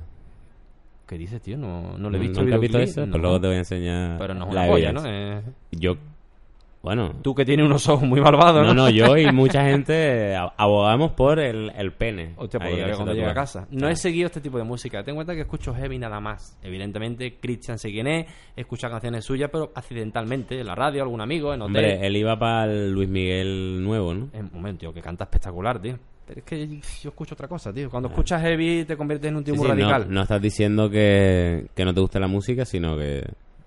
No, Lo o sea, sí estás diciendo que no te gusta la música, pero que respetas pero, evidentemente Te al acabo de artista. decir que David creo que es de los artistas más grandes que hay en España, pero yo no escucho su música. Rocío Jurado me parece la mejor cantante que ha existido en España, pero yo no escucho su música. Es que eso es una cosa que la gente también tiene que tener clara y que no la tienen, claro. Cuando dicen esto es bueno o es malo, no, espérate. Esto suena mucho, suena poco y después es bueno o es malo. Puede ser Enrique Iglesias ser una mierda y es el número uno y puede ser un artista de segunda, de estar en un bar y ser la hostia, ¿sabes? Y, y la gente ahí mezcla un poquito. Y así es, en realidad. Muchas veces. Bueno, entonces, ahí de hablando del guarreo, tal. Tú, o sea, eh, tú viviste primero. Tú ya te habías hecho, por ejemplo, amigo de Geno cuando la echaron de OT 1. De todos, yo entré, yo conocía a Pero, ejemplo, Bisbal ti- tuviste, de antes. ¿Tuviste esa pena cuando ella se fue? Eh, sí, claro, porque Geno es de, de las dentro de las que hay, creo que es de las que mejor cantan, si no la mejor. Entonces, es una pena que OT haya marcado unos órdenes, unos, unos can, ¿cómo se dice, tío? Como es, unos galones, ¿no? En el ejército, ¿no? Capitán, general, eh, brigada. ¿no? Ahí, pues ahí, dependiendo de cómo saliste, se ha quedado para toda la vida. Y Geno salió la primera. Se ha quedado soldado raso. Y Geno canta mucho mejor que muchas compañeras, ¿no? Con mi respeto lo digo, pero bueno, eh, puedo tener una crítica musical y la tengo que hacer y tengo que ser sincero. Geno es una grandísima artista. Y está, pues, dando sus clases, le va bien, pero no tiene lo que se merece. Y entonces tú, ¿qué- ¿en qué número saliste de OT? El Tret, ¿Y quién, sa- quién salió el 2? Mireia. Los cuatro primeros fuimos los cuatro de fórmula. Después mía salió Alex. ¿Ah, sí? Eh, los Alex cuatro primeros de- fue Alex. Yo creí que Alex había llegado también más lejos por el Pasa que drama después este él de- volvió a entrar. Ah. Hizo una repesca y volvió a entrar, estuvo una semana y otra vez lo echaron. Vale, Ah. Yo creo que en este programa se vende, aparte de música, por las personalidades. Aparte no, es que es lo primordial. La gente es como te caigan, que como te Hombre, desprenden pues el Alex tenía mucha personalidad, ¿no? Claro, por eso ha llegado más lejos y ha hecho más cosas. Y hoy en día tiene más peso que nosotros tres. Nosotros vamos con Fórmula y el que tiene más peso de los cuatro es él. Bueno, de los tres, ahora somos los tres. Siempre ha sido él. Mm. Y no es el mejor cantante de los cuatro. Sí, es un gran artista, ¿eh? Pero hey, no canta mejor que él. Vamos, esto se lo digo a él en la cara y esto lo sabe él, Hombre. por ejemplo, ¿no? Pero bueno, es es lo que- tú has dicho, no es todo la voz, ¿no? En realidad. Y, y a mí me gustó mucho una cosa que tú me contaste, que quiero que lo cuentes aquí para la gente de Jirafa, que es una movida que ustedes hacían cuando salía un nuevo compañero, ¿no? Estabais todos en Madrid, tal, eras todos pibitos, y claro, eh, ustedes dentro En estabais Barcelona. totalmente desconectados, en Barcelona, Mm. estabais totalmente desconectados de lo que pasaba afuera, os decían, "Va- va muy bien y tal, pero no imaginabais, o sea, el, poder que estaba teniendo este programa, ¿no? Claro, dentro no sabíamos nada. Dentro preguntábamos, de hecho, a la gente de producción, oye, ¿cómo va el programa? No, no te puedo contar nada. De hecho, nos ponían un periódico para que tuviéramos acceso a las noticias y tal. Y la siguiente semana, de la, de la primera la segunda semana, vimos que el periódico le faltaba una hoja. Coño, arranca una hoja. Bueno, a la siguiente semana faltaban tres hojas. Y a la cuarta semana había la mitad de periódico. ¿Esto qué pasa, tío? Y empezábamos a intuir. Y un día, que nos ponían el telediario también, a las 3 del telediario, por si quieres ver algo de la tele. Tarde del telediario, estamos allí viendo las noticias tranquilos, dice, bueno, y el fenómeno Operación Triunfo, ¡pam! Y se corta la tele. Y yo, ¿esto qué? El fenómeno, y, yo- y pum, se cortó la tele. Esto, aquí está pasando algo. Ahí empezamos a intuir un poquito. Pero bueno, fue un fallo que cometieron en producción, ¿no? Y cuando salíamos, claro, veíamos lo que pasaba. El que iba saliendo no sabía lo que iba a pasar. Entonces nosotros, que ya estábamos fuera, que ya lo sabíamos, estábamos en un piso de alquiler que nos puso la productora, en Pedralbes, al lado de un corte inglés, que está en el corte inglés de la Illa. Entonces, llevamos a esa persona la primera noche dormía, la primera mañana la llevábamos al corte inglés para que él viera la fama que tenía. Entonces lo soltábamos ahí en medio. Claro, pero ustedes cogían y decían, eh, llegaba el pibe por la noche, Claro, eh, ¿y Y esto qué? decía- ¿Cómo va? ¿Esto qué? Va muy bien, va muy bien. ¿Esto es la polla? ¿Para tú? ¿Cómo vas no a decíais que era, en- que era ahí ¿A qué nivel? Starr, claro. Ten en cuenta que un tío no lo puede saber, es imposible. No, ah, cuando llegas al corte inglés, que te bajas en la Entonces, puerta con el coche. cuenta la historia. Entonces, tú, ustedes por la mañana dicen, mañana vamos al corte inglés, ¿no? Y ustedes cogíais a la persona y ibais tan normal. Me acuerdo de Naim, por ejemplo. ¿eh? Ibais para el corte inglés. Claro, venga, mañana, sí, yo tengo que comprar, claro, tengo que comprar, siempre tienes que comprar algo. Llevaba dos meses allí metido, pues, desodorante, uno- lo que sea. Venga, voy a comprar ropa, pues te vamos a llevar al corte inglés. Llegábamos en taxi, aparcábamos en la puerta y el hecho de subir la primera planta ya ibas viendo tú, yo, yo, yo, yo, yo. Pero cuando ya llegabas a la primera planta, pues tenía que cerrar la planta. Claro, se- Directamente se a ver loca seguridad, empezaba, eh, se- era más se alimentaba. Cuando tú te pones en medio, venían dos, de esos dos, ¿qué pasa allí? Que hay dos parados. Venían cuatro. Y de cuatro venían 16, y de 16 venían 50, y cuando te dio cuenta había un círculo de gente que lleva un follón, los seguridad viniendo, la policía viniendo y una locura. Esa es la polla. O sea, Y flipamos. gente, claro, Y claro, decían, ay, que eres súper famoso, que yo, hostia, ¿esto qué es, tío? Que yo que eres la polla, que, que te conoce todo Dios, tío. Estaba muy guay ellos. Lo pasamos muy bien, ¿eh? Hemos sido muy buenos compañeros. Y lo que se ha vivido en OT fue de verdad. De hecho, seguimos quedando, ¿eh? Hacemos quedadas y allá hablé con Chenoa, allá hablé con Rosa, con mis compañeros de Fórmula hablo a menudo. Oye, no, yo no te he preguntado si Chenoa vio el gag ese que hicimos en Mambo, no lo vio, ¿no? Sí, lo vio. ¿Y te dijo algo o qué? Tengo un audio ahí, ahora te lo pondré a ti en privado. que sí. porque le he dicho que si quería participar la Lo de segunda. Paul McCartney. Lo vio, lo vio, claro. Está, está pendiente. Chenoa es una chavala que está pendiente de todos nosotros, tío. Es una tía muy currante. Muy guay, tío. ¿no? Muy familiar. Eh, dentro del equipo de los 16, Chenoa y Bisbal quizás son los más eh, metidos en el curro. Son muy constantes, muy, muy fatigas. Bueno, y ahora está muy bien, ¿no? En la tele está a tope, ¿no? Está a tope. Es que ella es muy buena, tío. Es muy buena aquello. Es una pasada de tía. Hombre, Chenoa es muy mítica, Hmm. quieras que no. Verdad que Bisbal es como el tío que lo peta ahí en plan, bueno, sí, el nuevo Alejandro Sanz y tal. Yo prefiero el éxito que tiene Chenoa. Ah, pero David, ¿eh? Chenoa ya no solo es el éxito que tiene ahora, sino, o sea, lo que significa Chenoa en plan, claro, Chenoa Un además de las mujeres, de los la- gays. Claro, y tuvo también la mala suerte esta, que también hicimos una, no sé si ella lo pillaría, en Mambo 1. Hicimos el rollo este de cuando Gustavo lo deja a la Claro. piba y él sale en chándal al portal y tal. Claro, es que Chenoa vivió un drama Hmm. en la que todos los españoles fans de, de Operación Triunfo y tal dijeron, hostia, es que eso sí fue una puta telenovela eh, en la realidad, ¿no? Ujú. Eh, a nivel famoso, Sí. nuevos famosos. Sí. Pero claro, para mí nunca han sido gente. Ahora, Claro, es que tú no los ves desde ese punto Claro, de vista, pero tío. Chenoa es muy mítico, ¿no? Decir, Para mí es "Chacho, Laura, tío, Corradini. Claro, yo claro. entré en el casting y antes de entrar conocí a Bisbal, que ya había conocido con las estas expresiones, tío. Y, y me había cambiado en su camerino. Y Expresiones. Ilusiones y expresiones. Exactamente, Estuviste ahí una vez. Hay una orquesta nueva que se va a llamar Cojones.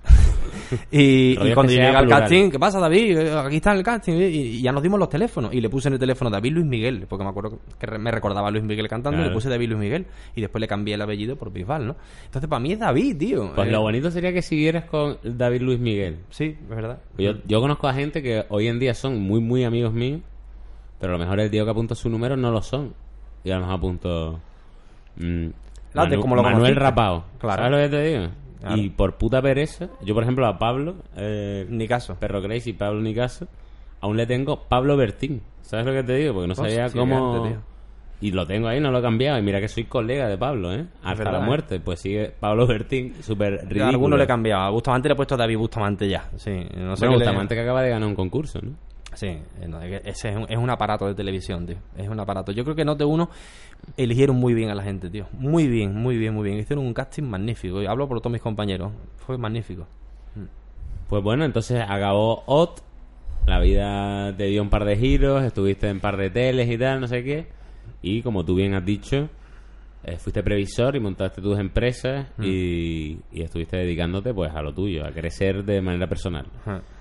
Pero de repente, eh, cuando yo te conocí, tú me dijiste, yo casi que me considero mm, más superviviente que triunfito, ¿no? Bueno, hablando de programas Porque de te televisión. marcó mucho esa experiencia, ¿no? eh, De hecho, esto a los triunfitos de mis compañeros les jode mucho cuando se lo digo. Vamos, que, que les jode de verdad, ¿no? Cuando, es que OT, porque OT, porque OT. Perdóname, pero para mí mi programa estrella es Superviviente. Pues, ¿Cómo puedes decir eso? Pero no serás cabrón. Digo, vamos a ver, a ver, vamos a explicarnos. OT es verdad que fue el primero y me dio todo lo que hay, ¿vale? Pero el programa con el que yo más em, he disfrutado, porque yo no te lo pasé muy mal, por cierto, ahora sí que hablamos de eso. En Superviviente yo he disfrutado. Yo me he sentido un superviviente de verdad. Que pasaste hambruna, Pero de- frío, te de picaron los jodido. mosquitos, lo pasaste mejor que en OT. Mejor por el crecimiento. El hombre. ya eras otro tío, claro. Claro, ya ya eras pues, otra el, persona. el hombre tiene algún afán de supervivencia siempre de demostrar los cojones que tiene, yo que sé, no, lo que será que cuando pasas la experiencia, en el momento lo pase fatal, pero cuando sale, dice- eh, yo lo comparo como el que va a la guerra. Que yo nunca he ido a la guerra ni conozco a nadie que a la guerra, pero he visto películas que cuando salen de la guerra nada más que hablan de la guerra y vivieron una experiencia, pero cabrón, si estuviste allí fatal y no comías y dormías en un barracón y estaban matando gente, pero me ha dejado listo de papeles y la cabeza, pues a mí me ha dejado superviviente la cabeza lista. ¿eh. De Por hecho, eso. yo me acuerdo cuando entré a tu casa por primera vez, me fijé que tienes eh, sobre tu chimenea un cuadro que se ve una foto tuya que pesa 40 kilos. hecho polvo, ¿eh? Todo raquítico así. Una camiseta llena de mierda, ¿no? También ahí enmarcada y un, como un tenedor de madera, ¿no? Muy guay. recuerdos de allí. eh, A mí de verdad que me ha significado mucho. Yo por las noches me sentaba en la arena y, y miraba a las estrellas y le pedía a mi madre que me ayudara a continuar allí porque era muy duro, muy duro. Para mí y para todos mis compañeros. Fue muy duro. ¿Y tú? Eh, ¿Dónde era el sitio donde estabas? En? Honduras, donde todavía se hace. La primera vez que se hizo en Honduras fue en mi programa, en 2007. Y ahora se sigue haciendo en Honduras. Se ve que el sitio lo Y ha es ido verdad bien. todo, ¿no? O sea, que si se pasa hambruna puta, Es más verdad de lo que sale. La tele nada más que sale quien enseña las tetas, quien discute con otro. El hambre y la pena que se vive allí no sale en la tele. No sale. Se pasa, ¿no? Porque es verdad que tú ves a la peña cuando sale de ahí, todo morena y todo flaca. Y tú dices, vale, eh, independientemente de lo que haya sido esto a nivel espectáculo, Tiene que ese ser pibe ha pasado hambre.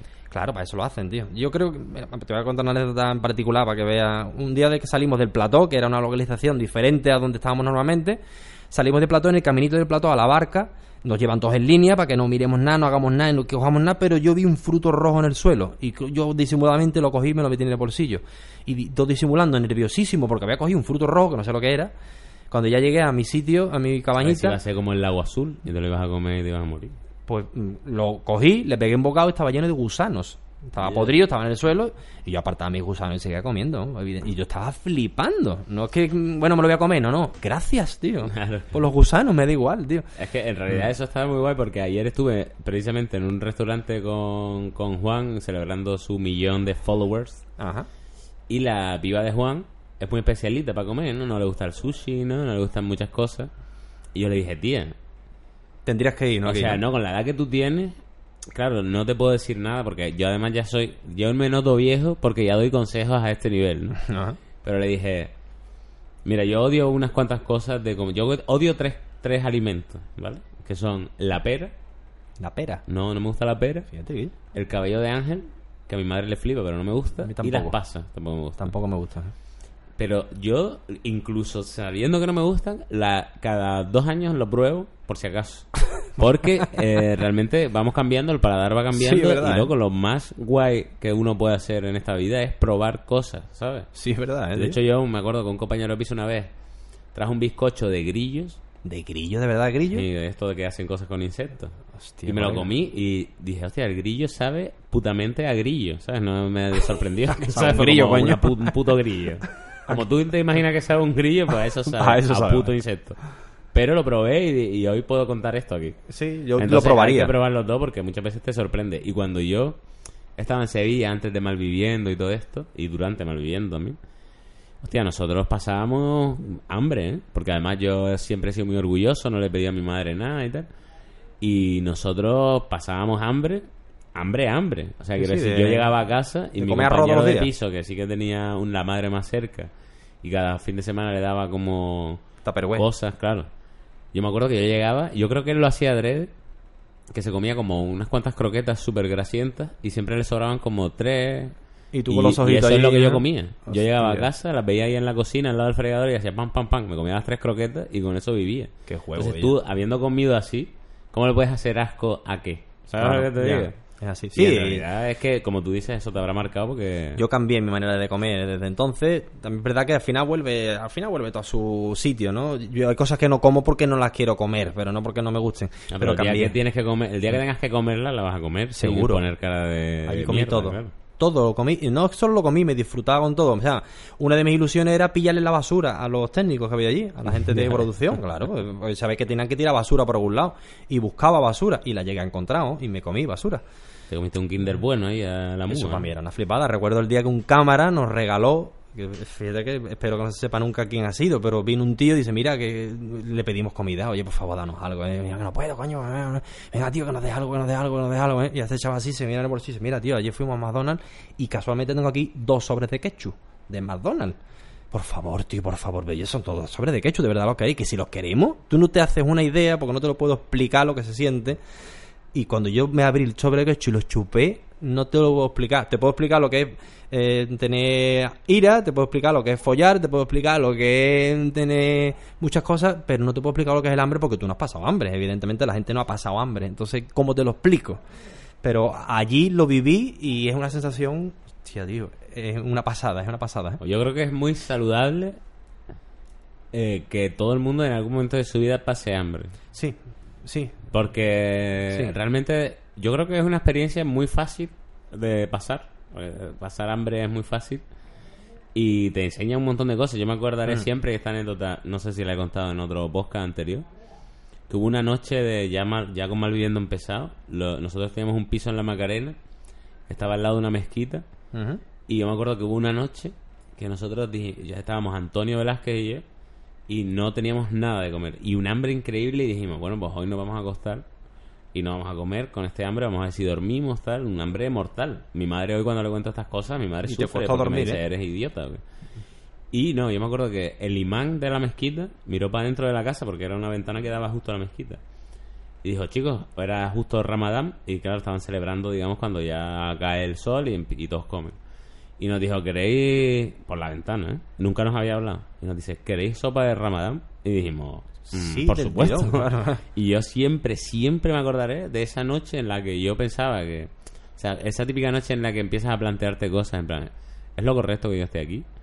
O sea... ¿Cómo te has tenido tantos ¿Es lo huevos eso, que tal? Y ese, y ese tío nos salvó esa noche. ¿no? ¿Cómo no te has rendido nunca? Aquello... Porque, loco, la Porque posibilidad... tú sabías de- que lo ibas a conseguir. No, pero la posibilidad de trabajar de lo que te gusta es una de las gasolinas más fuertes. Te podía haber dado mal la cosa. Imagínate. Eh, Si se me que- hubiera dado mal, yo hubiera vuelto a Canarias y por pasar hambre un par de meses, tú Ya, sabes, vale, vale, vale. y coger colillas del suelo, pues eso lo hemos hecho todos en algún momento. Pero, pero para mí fue muy importante pasar hambre porque yo creo que, o Ah. sea, pasando hambre uno aprende muchísimo. Sí, tela. Yo aprendí allí muchas cosas, tío, muchas cosas. La pena es que el programa no ilustra lo que hay. Esa es la pena. En Que se convierte más en un programa de, claro, de Quien discute y quien hace, ya está, en las tonterías de ¿Y por qué dices que lo pasaste incluso peor en OT 1 que en Sub... Sub- Aquí volvemos a que, claro, yo entré ya complejado porque yo iba pasando casting y yo mismo me iba sintiendo mal. De decir, pero bueno, yo aquí no tengo que estar. Tú veías a la tía esta en la cola que hacía... Exactamente. Y tú decías, pero bueno, si yo no hago Exactamente. eso gorgoritos, ¿no? Y, de- no, y si te dicen, no, es que era guapo, perdona, o sea, ha- había compañeros que eran espectaculares, típico mulato cuadrado que canta que te cagas. Y- o sea, que no es por guapo ni nada, no, no. de- Que no y, solo guapo. y, pas- y no pasaba.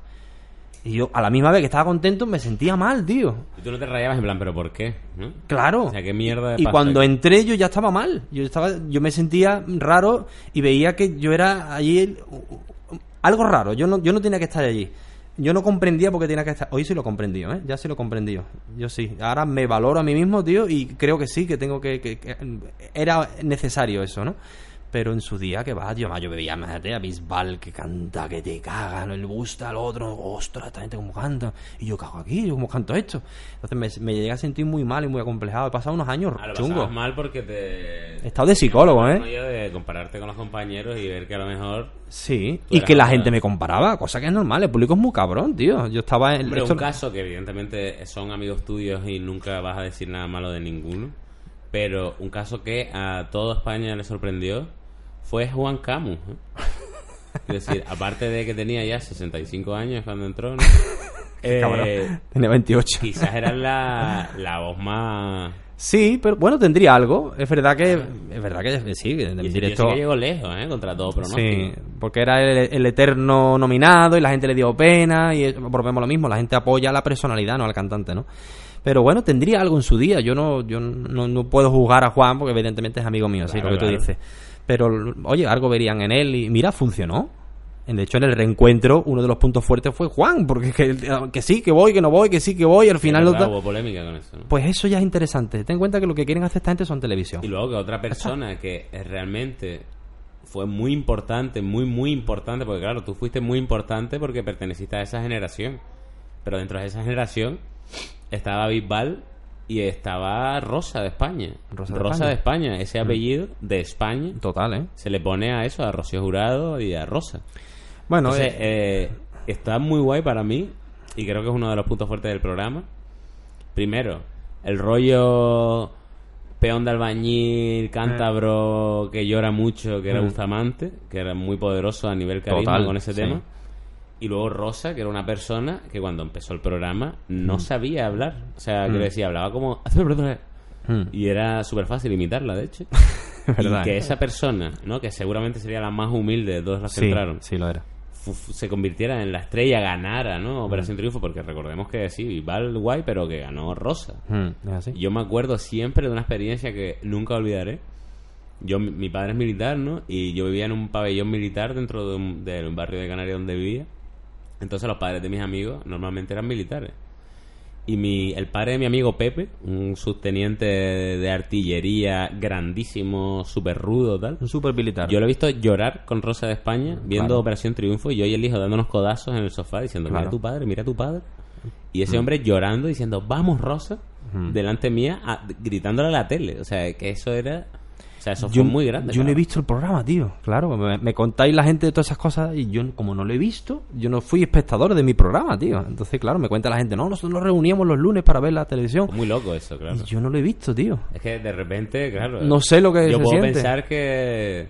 Hostia, que yo he hecho una cosa, ¿no? Con lo de Melviviendo y tal, pero es que no se puede comparar a la repercusión tan súper loca que tuvo Operación Fue Triunfo. impresionante. Ah, hay otra anécdota que nosotros... Claro, es que tú tenías 27 y creas que no estabas con un poco, como tú dices, los pies en el suelo, pero para. Sí. ¿Quién era la persona más joven allí? Pues creo que era Natalia, que tenía 18. Pues fíjate, para una piba de 18 18 años, que te pegue eso pelotazo. es que Sí. yo, me lo, yo lo comparo con, con Neymar, ¿sabes? O sea, Neymar es un tío Mm. que por su juventud Mm.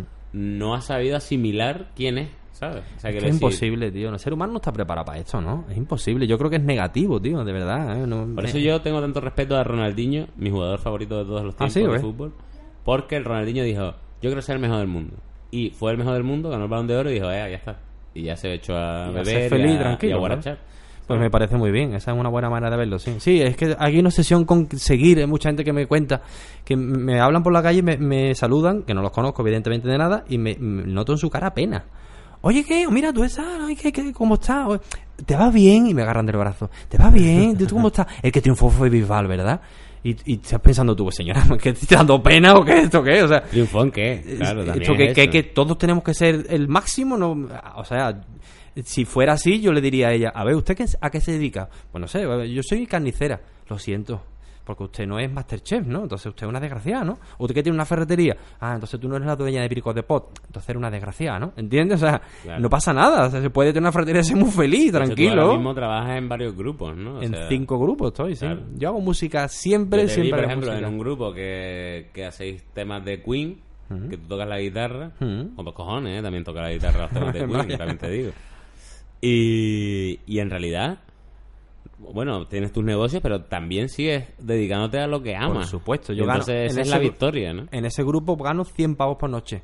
Yo ahora voy a sacar un single, que ya te lo enseñaré, que hablo sobre mí mismo y habla sobre esto que me estás contando. Es decir, yo no voy a dejar lo que tengo y además ya he comprendido lo que hay. Antes me sentía mal de que es verdad que, tengo que llegar, lo que la gente me decía, no tengo que llegar ahí y no estoy llegando porque ¿qué pasa? Y ahora he comprendido mi rol y no pasa nada. O sea, mi rol es disfrutar de la música. Y yo voy con el grupo este de Queen, yo gano 100 pavos por noche. A lo mejor el día siguiente voy con Fórmula y ya gano el caché de Fórmula y soy otra cosa.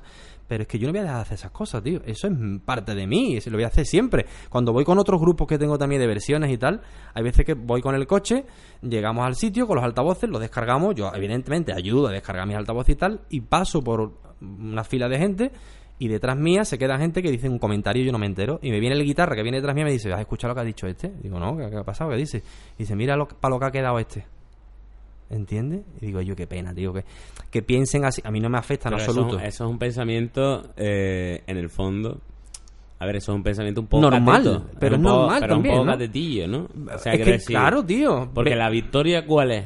¿Sabes? La victoria de Bisbal, sí, evidentemente. Eso es una pedazo de victoria. O no, ¿no? Pero Bisbal ya no puede hacer muchas cosas que seguramente echará de menos. Ahí está, o sea... Y yo no digo que, yo no critico esto porque va a parecer que lo digo en plan, porque a ver, si yo gano eh, 6 millones de euros por mover el cuello, yo lo firmo ahora. Claro, Pero- todos querríamos eso. Claro, pero eh, yo, tío, a mi nivel, muy pequeñito todavía, y todavía en crecimiento, por suerte, me dedico a lo que me gusta, cabrón. Estábamos hablando con un tío abajo, que es un tío Y no te famoso. falta de nada, tío. que es un tío famoso. Mm. Y está, él está buscando curros de, eh, Vigilante de de vigilante de seguridad, Mm. dando conciertos los fines de semana. Es Eso así. es muy duro, cabrón. Sí. Y yo me dedico a esto, que sí, que a veces hago lo que me gusta y a veces hago anuncios para Mm. fideos en, en bote.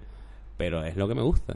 Y si pegaras un pelotazo muy gordo, quizá ya tu mujer no sería tu mujer, ya por alguna razón te divorciarías y estarías con una gilipollas, y tus amigos ya no serían los mismos, y, vendrían otros amigos nuevos, y yo no soy partidario de, de hay un nivel de éxito que no, no hay que sobrepasar. Yo creo que una de las personas más desgraciadas de este mundo es Michael Jackson.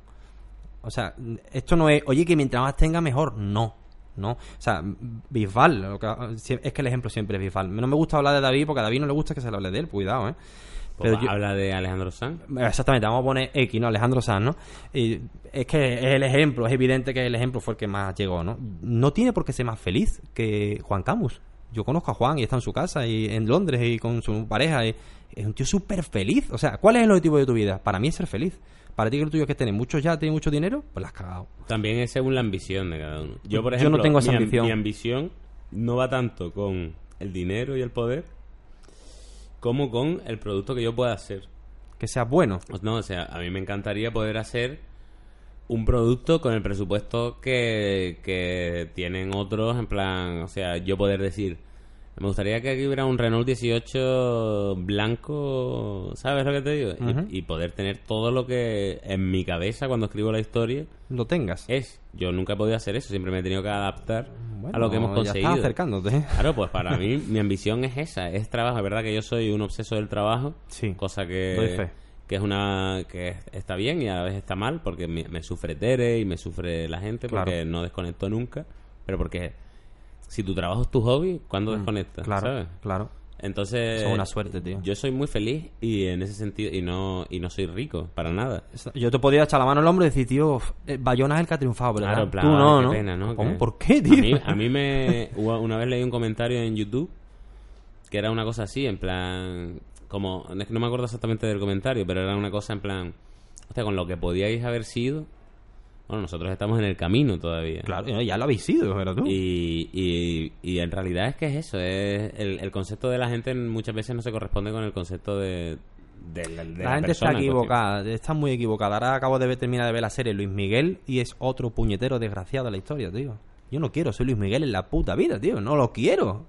Pero todos luchamos por eso, todos luchamos porque cada vez que tenga más y que cobre más, y yo lo ¿Sabes sé. Lo, más difícil Pues de ojalá nunca la- me llegue, tío. La soledad de la cima de... Claro. De no saber si la gente que se te acerca, se te acerca de verdad o se te acerca porque eres Luis mi, Miguel. Mi ¿sabes? mujer la tengo desde antes de entrar en OT. La conozco desde un año antes de entrar en OT. Por favor, con todo mi respeto, eh, no, no quiero nunca faltar respeto. A ver cómo lo digo esto, porque no, no quiero... Pero tú tienes el convencimiento de que David, otra vez ponemos el ejemplo de David, hubiera estado con la novia que tiene ahora, con la- su mujer que ya se ha casado, si no hubiera sido Bisbal. ¿Entiendes? Claro, pero David que- puede estar toda su vida pensando, ¿será o no será? Ahora Claro, la chavala seguro que a es sí, estupenda, a lo quiere sí, muchísimo. pero ¿y si no? Pero siempre vas a tener esa duda. Yo no la tengo. ¿Entiendes? ¿Eso cuánto vale, tío? Ponle precio. Claro, claro. Entonces, hay cosas que no se pueden comprar, tío. Y No, los amigos que tú tienes, que yo te he visto en el equipo, tío, los perderías la mitad seguro, ¿eh? Te lo puedo asegurar. La soledad de la, de la cima es una cosa que... Para lo que la gente tampoco está preparada. claro. Entonces, al final, ¿para qué quieres tanto que va, tío? Yo a mí no eso me va la falta de segunda nada. de Mambo. Ya aprovecho aquí para seguir metiendo publicidad. Va a ser grande esta temporada. Entonces, entonces es, es- es guay porque el punto de vista, seguro que mucha gente eh, de que escucha esto, también antes de escuchar esto tenía ese pensamiento de, hostia, Javián es, es uno de los que estuvo, pero no es Bisbal, ¿sabes? Claro, bueno, eh, hay muchos trabajos en este sentido. O sea, yo conozco gente que están en un nivel incluso inferior de hablarlo de éxito, de fama, y son súper felices, son musicazos, tío. Y no, no pasa nada. Y hay mucha gente que, por ejemplo, ¿eh? por ejemplo, por sin ir más lejos, gente que lo está triunfando directamente, por ejemplo, en musicales, Mm. Hostia, pero como la gente no sabe que esta gente está en musicales, se creen que han desaparecido. Entonces, en el fondo el público sabe lo que ve en las noticias, en la tele y donde sea. Poco a poco, gracias a internet, se abre todo este universo y es más fácil saber dónde está la persona que te gusta, pero... Básicamente, el, el titular es: el objetivo es ser feliz, no ser muy famoso y muy rico. Y no están casados una cosa con la otra. Cuidado. Yo veo los futbolistas, estos que se ven como Neymar, que has dicho tú, digo, tienen que tener una vida tan. Sí, muchos barcos y éxito y putas en la casa y todo, venga lo que tú quieras, pero. Oye, está ¿y guay porque una parte de tu juventud sí que disfrutas eso. En plan, para ti eso Pero es lo te importante. cansas, ¿eh? Ah, Yo lo he vivido, ¿eh? Llega un momento, claro. Llega un momento que dice, oye, mi amigo José María es del puerto, que yo llevo años con él. Hostia, pues no lo veo. Ahora estoy con este que se me ha pegado aquí, que es buena gente, pero se me habrá pegado, ¿por qué? He tenido tantos amigos. A mí, del, del- de los amigos que he hecho después de OT, el 97% me han, me han fallado. Había gente que se intuía que podían fallar, que se veían falsete. Había gente que no tenía claro y había gente que decía, no, estos son mis hermanos, estos son súper amigos. Y me han fallado. He visto que al final era todo interés. Cuando ha bajado mi nivel de fama, ellos se han retirado. Pero además de chungo, que se ha demostrado. Entonces era mentira, tío. Pero mis amigos de antes, de toda la vida del barrio, siguen estando ahí. Y hoy en día me riñeron después de OT. Oye, te desconectaste, ¿eh? Estuviste varios años. Te viniste arribita, Javier. eh, no se te subió, pero yo no te veía, me costaba pillarte, no me respondías tanto al teléfono. Y estaba siempre en Madrid con los amigos nuevos, tío. Y no me mosqueé porque, venga, vamos a darle una oportunidad. Pero me llegué a molestar, Es ¿sabes? verdad, la gente del barrio es la gente del barrio. Y- Para mí es mortal eso. ¿eh? Y yo siempre a esos los tengo. Es verdad que pase lo que pase, para arriba o para abajo, ellos están y estarán, porque como dices, esos son los, los de verdad. Siempre. Hay un... O sea, un- si te quisieron en la mierda, que Sí, era donde tú estabas, Claro. ¿sabes? Te querrán cuando estés arriba y si vuelves a caer. Ellos seguirán ahí. Hay un símil que a mí me gusta, tío, que es eh, la fama o el super éxito que la gente añora tanto y que se cree que van a ser tan felices. Yo lo comparo como cuando te vas de vacaciones y te vas a un sitio de vacaciones estupendo, que te caga, un resort, el Caribe, lo que a ti te guste. Y estás allí. Yo cuando estoy allí 10 días, yo estoy hasta los cojones, me quiero ir a mi casa. Pero, pero, pero yo no me estás flipando, no estás en un hotel que te caga y tal. ¿Por qué? Porque te quieres ir, pues la fama es algo igual, ¿no? De- qué guay, estoy aquí con... Yo he estado en casa de gente con Alejandro Sanz, con Niña Pastori, con Miguel Bosé, con una lista de gente. Qué guay, estoy aquí con ellos, que mola, que uff, aquí todo es pasta y todo está... Pero llega un momento que dices, "Pff, no, ahora quiero estar con mis colegas, tío, en un sofá cutre, pero es que ya litro. me... Claro, con un litro, tío. O, o también será mi personalidad, ¿no? También será cada persona. Pero yo soy así. Pues eso es interesante. Quieras que no. A ti te ocurre igual, tío. Tú eres un tío de barrio. Hombre, pero, a ti ya te conozco no- más. no a ti te quita tú tus colegas de esto, aquí tus litros y tus cuatro mierdas. Y tú te haces un infeliz, ¿eh? Claro que a sí. ti te meto yo en un barco en yo- rueda de a- famoso y tú no A vales, mí, ¿eh? si la cosa me va bien, si algún día me va bien a nivel Mejor. me va bien. Te va a quejar, cabrón. Claro, me va bien. Pero si la cosa me va ultra bien, yo creo que soy lo suficientemente consciente y, hostia, y sobre todo he recibido el suficiente desengaño Claro, como ya para, aprendido. como para saber quién es Gestionarlo. quién. Claro, nosotros, a ver, nosotros en este camino hemos recibido un mogollón de golpes. Mm. ¿Sabes? Evidentemente, es normal. Porque Sí, tú sobre la cabeza empezamos jóvenes para esto, y sí. nos intentaron estafar porque éramos jóvenes y luego aprendimos a que no nos estafaran y luego le dijimos que no a muchas cosas que eran como muy de cajón pero que eran una trampa. Mm. Entonces, nosotros ya sabemos, yo por lo menos ya sé de qué pie cogen a todo el mundo. De hecho, a ver, no Madrid en general, pero para mí Madrid audiovisual, cuando yo voy allí a un estreno o a una fiesta de, de promoción que me invitan o cualquier cosa. Ti te pasa conmigo que ahora es la- un teatro. La gente que se mueve ahí se mueve de manera muy di- diferente Mm. a la de aquí, que vamos ahí y hay cuatro tapas de chorizo aquí en el cine de, de Sevilla y nos reventamos a hostia por coger el callo chorizo ese. Y allí es como otro rollo, un, un Y no rollo más- gusta, ¿no? mucho más elitista. No es que ya no me guste, que no me gusta, sino es que no sé, Ah. no sé moverme en ese campo. Probablemente si yo estuviera en Madrid estaría haciendo lo mismo que aquí porque no sé moverme a ese nivel. Pero lo has vivido y cuando tienes que hacerlo, notas que estás haciendo un teatro, ¿no es verdad? ¿no? Que venga, ya está bien, coño, no voy a estar mal, ¿no? Y va a ser simpático. No, y- no, y yo me llevo a ver, yo Claro, soy y un bien, tío a- pero sabes que es mentira. Claro, pero yo yo sé que lo que yo digo es verdad, porque para eso lo digo yo. Mm. Pero siempre digo, esta que lo- me está hablando ahora, muchas Mm. veces, muchas veces incluso pienso, esta persona solo me está hablando porque estoy en esta fiesta sin siquiera saber por qué estoy en esta fiesta, Mm. ¿sabes? Es, así. Entonces es muy... a que yo nunca voy a fiestas, voy a dos al año, pero que... Tú estarías preparado para vivir esto. Tú has aprendido mucho, ya tienes edad. Y has- somos mayores, somos mayores. Bueno, yo sigo siendo un niño, ¿eh?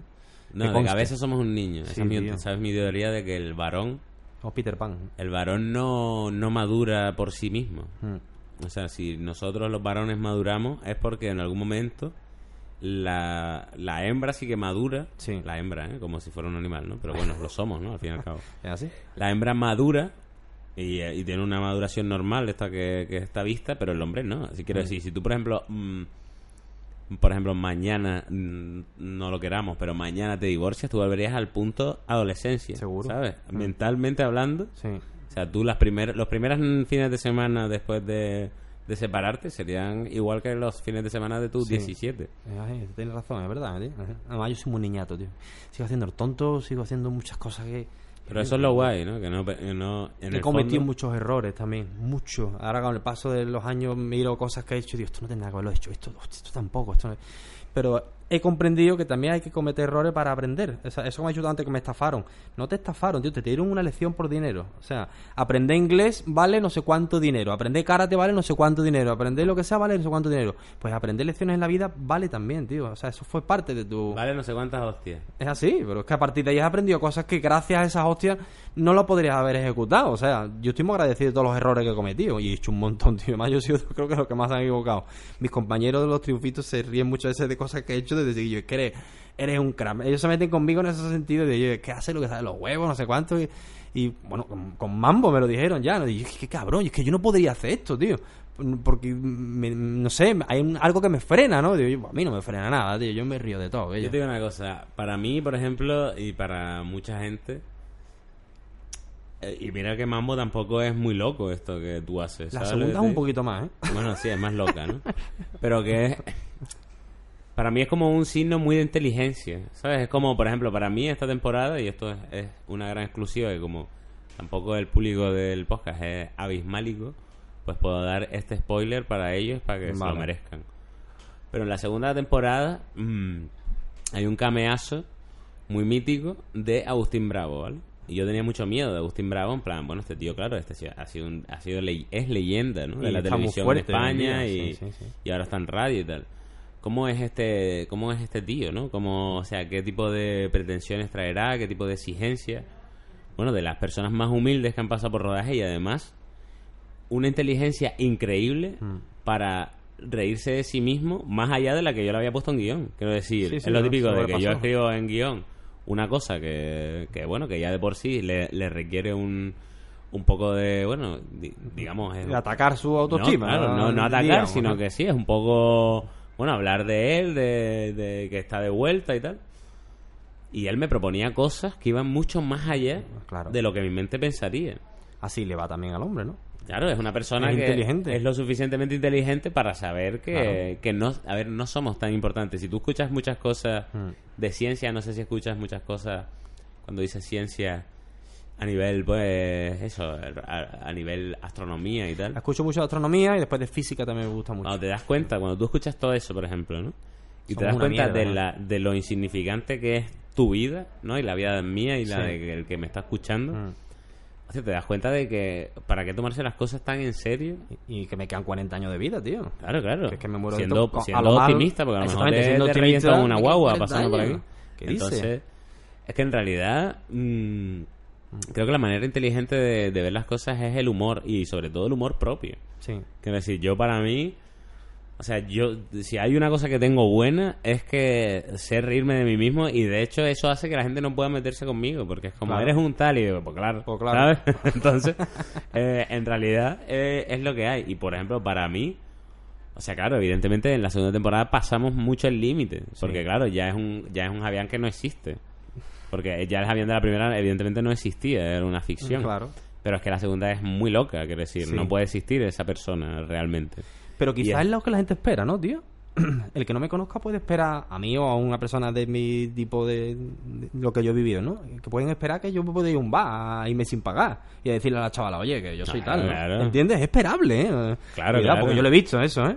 No tan claro como se hace la- el mambo, pero eh, sí, sí, hay Claro, gente que lo hace, si tú, ¿eh? si tú fueras un canalla como, como el que interpretas en Mambo, evident- yo si te conociera y fueras un canalla como el que interpretas en Mambo, yo no me sorprendería, ¿sabes? Ahora Claro, que te conozco, pues sí. normal. Claro, ahora que te conozco, pues sí. Pero el día que te vi allí, que era la primera vez que te veía, Sí que lo he usado alguna vez, ¿eh? Eso sí. Le- le- escuché una anécdota de Will B que contaba algo que me siento identificado. De, de decir, hostia, necesito en este momento acudir a la fama para poder obtener algo. Lo he hecho, pero no de manera tan clara como Mambo, de una cola en cuando vas a tráfico en el médico, Hombre, alguna cosa. De... Pero vamos a ver, es tontería. Es como si tú vas a un bar y el Claro. camarero, porque te conoce, te invita a dos cervezas que le vas a decir, no, no, no, No, no, cóbrate, cabrón. No, no, una polla. Pero imagínate que no llevas cuatro. dinero en ese momento. Claro. Es que, hostia, me da No, la no, o lo casa. llevas, o lo llevas y eres millonario. Bueno, pero si un tío te está invitando a dos cervezas, ¿tú qué le vas a Yo decir? digo que no? buscarlo, ¿eh? no es que te aparezca, de buscarlo, de decir, hostia, la de allí me ha conocido. Y he visto que la ha hecho así con el codo a la que está al lado de la ventanilla. Estoy en correo, hay una cola larguísima, me voy a poner cerquita. Te pones cerquita y ya te viene la chavala. Oye, perdona, sí. Y ya sabes tú lo que viene, claro. Y dice, pasa por aquí, venga, Sí, que, te, voy a, verdad que te voy a colar. Y Esas dices tú, ya son muy bonitas que te pasen. ¿eh? De hecho, a Y veces... lo hago. Yo me acuerdo siempre cuando yo... La, mi primera cita con Tere... Llevábamos cuatro capítulos de Malviviendo, o sea que Malviviendo ya estaba fuerte, tal, no sé qué. Y me, y me la llevé al Capote, un parque de aquí de Sevilla. ¿Cuatro capítulos? ¿Cuatro temporadas? No, no, cuatro capítulos tenía Malviviendo cuando yo empecé sí, con. Tere. Ah, cuando empezaste con Tere, vale. Y la primera cita con Tere, me acuerdo que compramos un litro de, en un chino, fuimos al parque este del Capote y yo abrí una cosa que había aprendido recientemente de mi amigo Tomás Moreno. Abrí con gran maestría el litro con el mechero, ¿no? Ajá. ya es un acto Que no de es fácil, ¿eh? ya es un acto de Sí, chulería sí. Cuando lo consigues, mola. ¿eh? alfa. Y lo, lo abrí y, y a veces normalmente la chapa se me queda en la mano, pero aquí hizo y saltó para arriba y le cayó a dos chavalas rubias que estaban, de hecho yo creí que eran extranjeras, que le que estaban como al lado tomando el sol en el capote. Ajá. Y dije, ay, perdona, y ellas se rieron como, me bebí la cerveza con Tere y las chavalas se acercaron y me pidieron una foto que en aquellos tiempos no era tan tan normal. Pero ya ¿no? la habías visto. Y entonces de repente, claro, imagínate qué combo a, lo- a los ojos de Tere, ¿no? En plan, Ah. abro la cerveza como un auténtico Jason Statham de la Le cae a la Le cae a las pibas que se ríen muy simpáticas y vienen y me piden una foto, ¿no? Fue Está como un guay. super combo que quizás por eso sigue siendo mi mujer a día de hoy. La verdad es que Tere es una tía magnífica, ¿eh? Es, un- es una tía que no te tienes que separar de ella, ¿no? Y como currante, ¿eh? Tere es una persona también que es muy buena para mantenerte los pies en el suelo y Sí. recordarte día a día que mm, tampoco eres He-Man. Sí. El otro día tuve una broma con ella que se puso un poco más seria y todo. Me dice, no sé cuánto, a las 11 empe- empiezas a rodar. Porque el equipo ve que da a las 8 de la mañana. Así, tú llegas a las 11. Digo, ahí está, claro, como yo soy la estrella. Y yo, en broma, claro, yo sé, yo me río de mí mismo. Dice, No, no, no, aquí no hay ninguna estrella. Es que, no, ya, pues tenés tranquila que estoy de broma, que yo, coño, que yo lo sé, coño. Pero uso eso como No, coño. porque Tere sabe Pero ella que- sí, sí está ahí pendiente, ¿eh?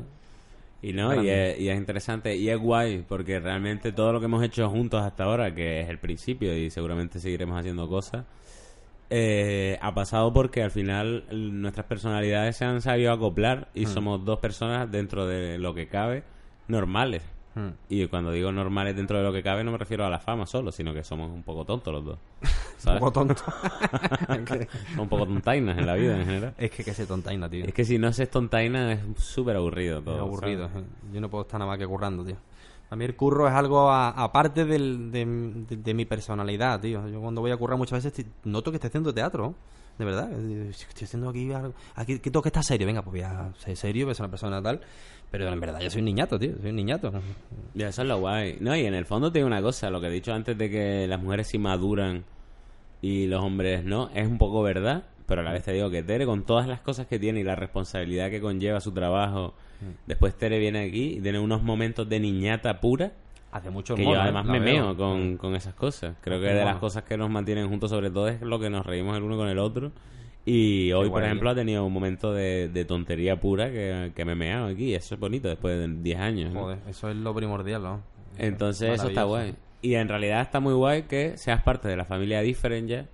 Ya... Me siento parte, ¿eh, David? Me siento, perdóname, pero me siento parte ya. No, no, te perdono Hombre, perfectamente. que sí, que no, no me quiero... ah, oye, no te autodenomines, pero es que, es que me habéis tratado como tal, tío, de verdad. No, y, y, me por- gusta y estar con porque vosotros, y te tío. digo, no todo el mundo entra en la familia de los que vienen, no por nada, sino porque siento un al final privilegiado. tienes que cuadrar. Quiero decir, al final tenemos que llevarnos bien para que esto funcione. Y ahora he visto gente incluso que está muy detrás vuestra, tío, que no... Es un coñazo, tío, hacer algo de, cine, tío, porque tú, como hable con alguien, ¿no? Que estoy rodando una serie, ¡ay! Pues dile que me meta. Y yo, esa es la frase que me estoy encontrando, tío.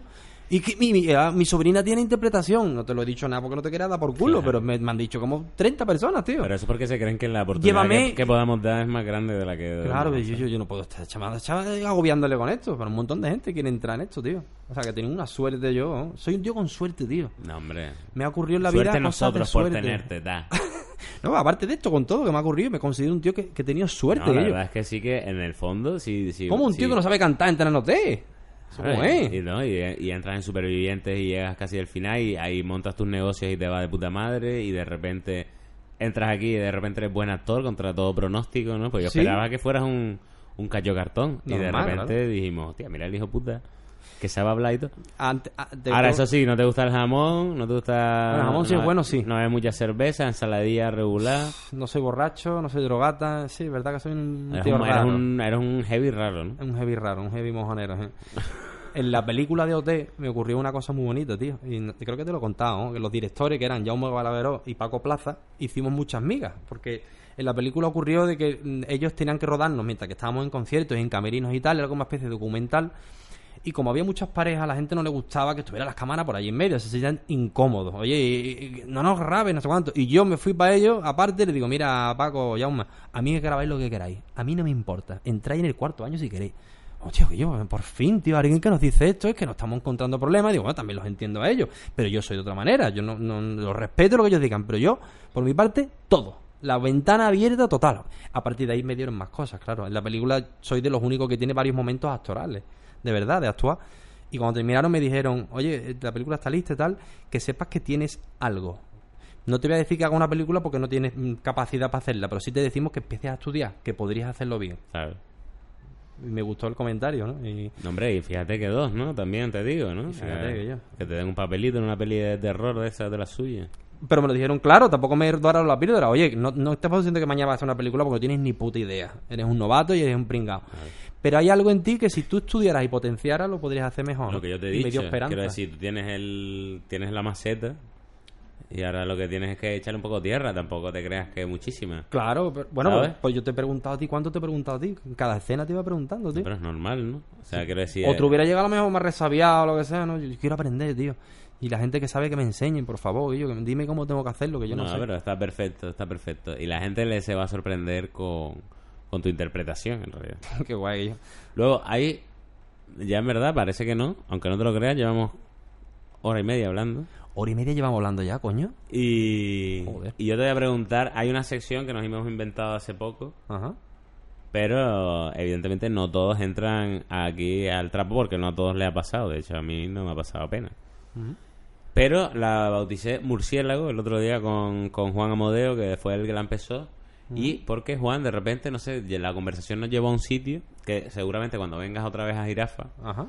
ya la conversación evidentemente saldrá de esto y empezaremos a hablar de cosas más mm, cualquiera, ¿sabes? Vale, de tu sí, la presentación, sobre claro. los leggings, ¿sabes? Cosas como Vale. normales.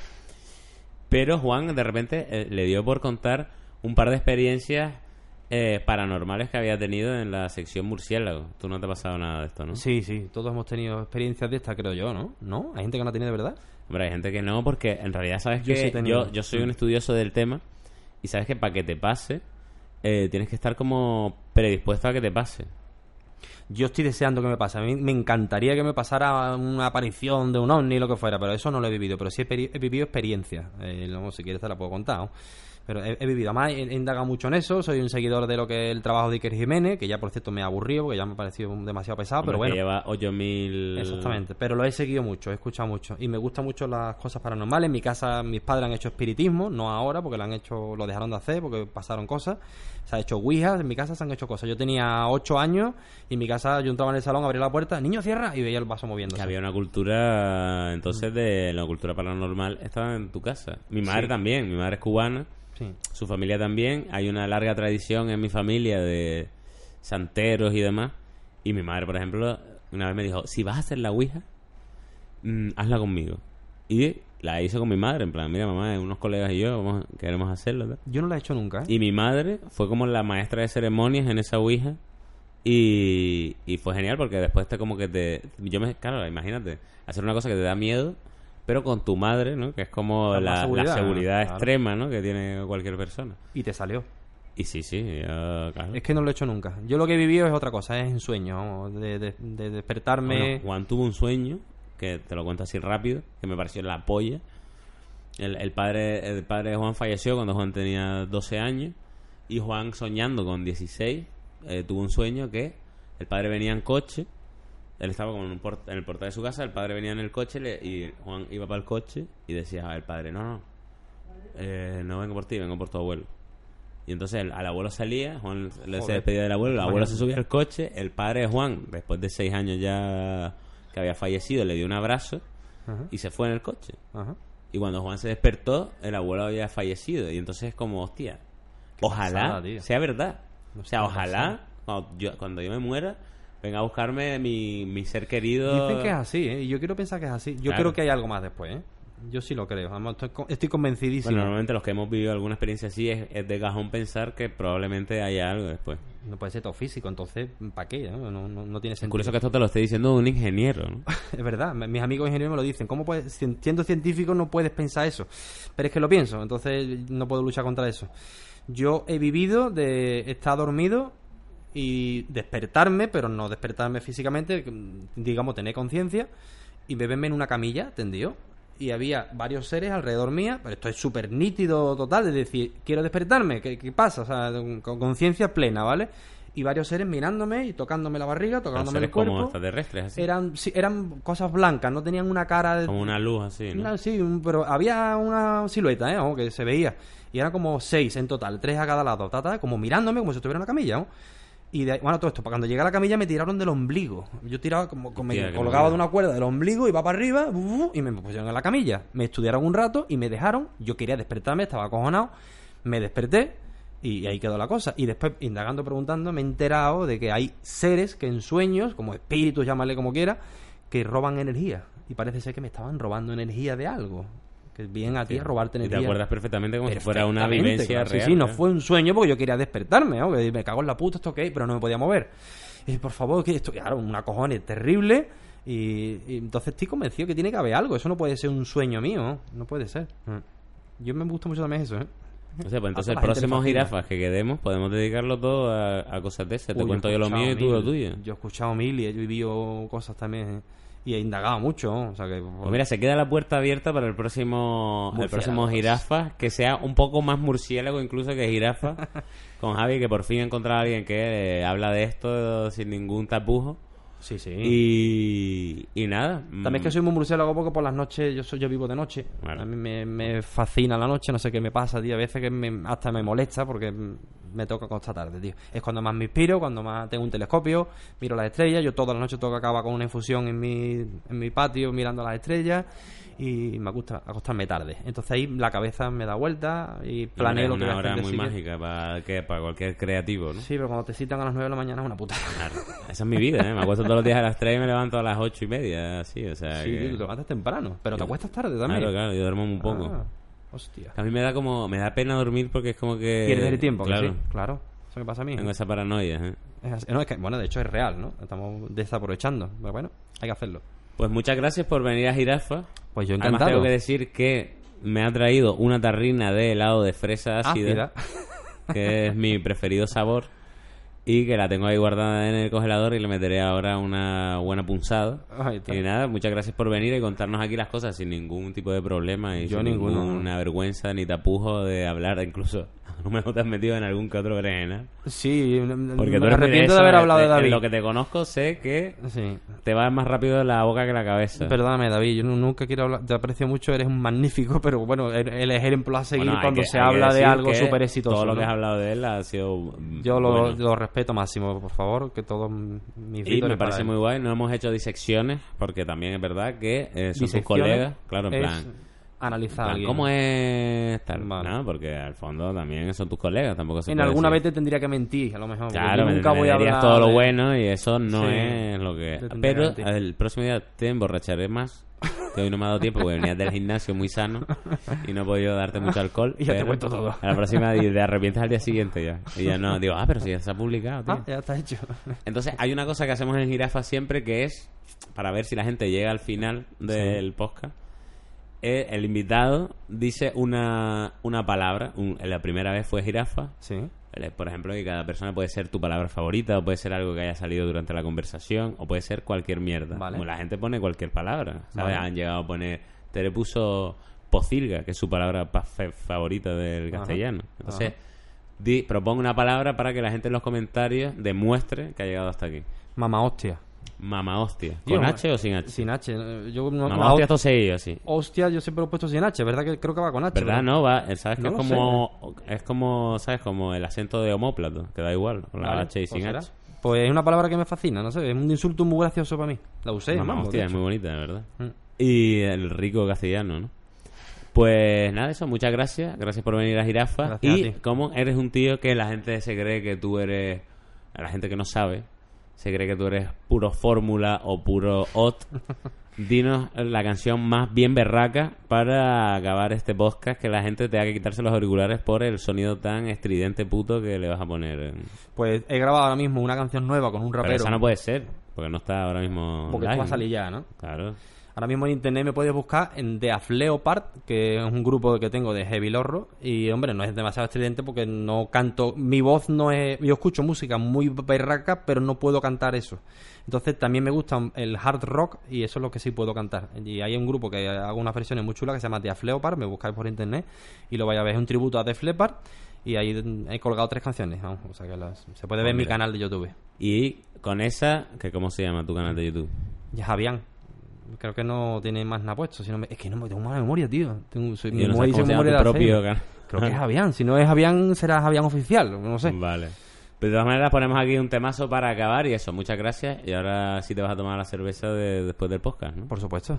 Pues gracias, señor Pues eso, señores, ha vuelto jirafas y mira, por todo lo alto. Así que chicos, ya volveré por aquí y bueno, ya tengo lo complicado que me es siempre conseguir invitados. Ya tengo que decir que tengo un par de ellos preparados En cartera ya. para lo que viene la semana que viene y tal. Así Qué que bien, muchas bien. gracias por seguir ahí, haberme esperado y gracias Javi por estar aquí y contarnos todo esto. Gracias a ti y a todos los que estáis escuchando esto. De verdad, un abrazo fuerte.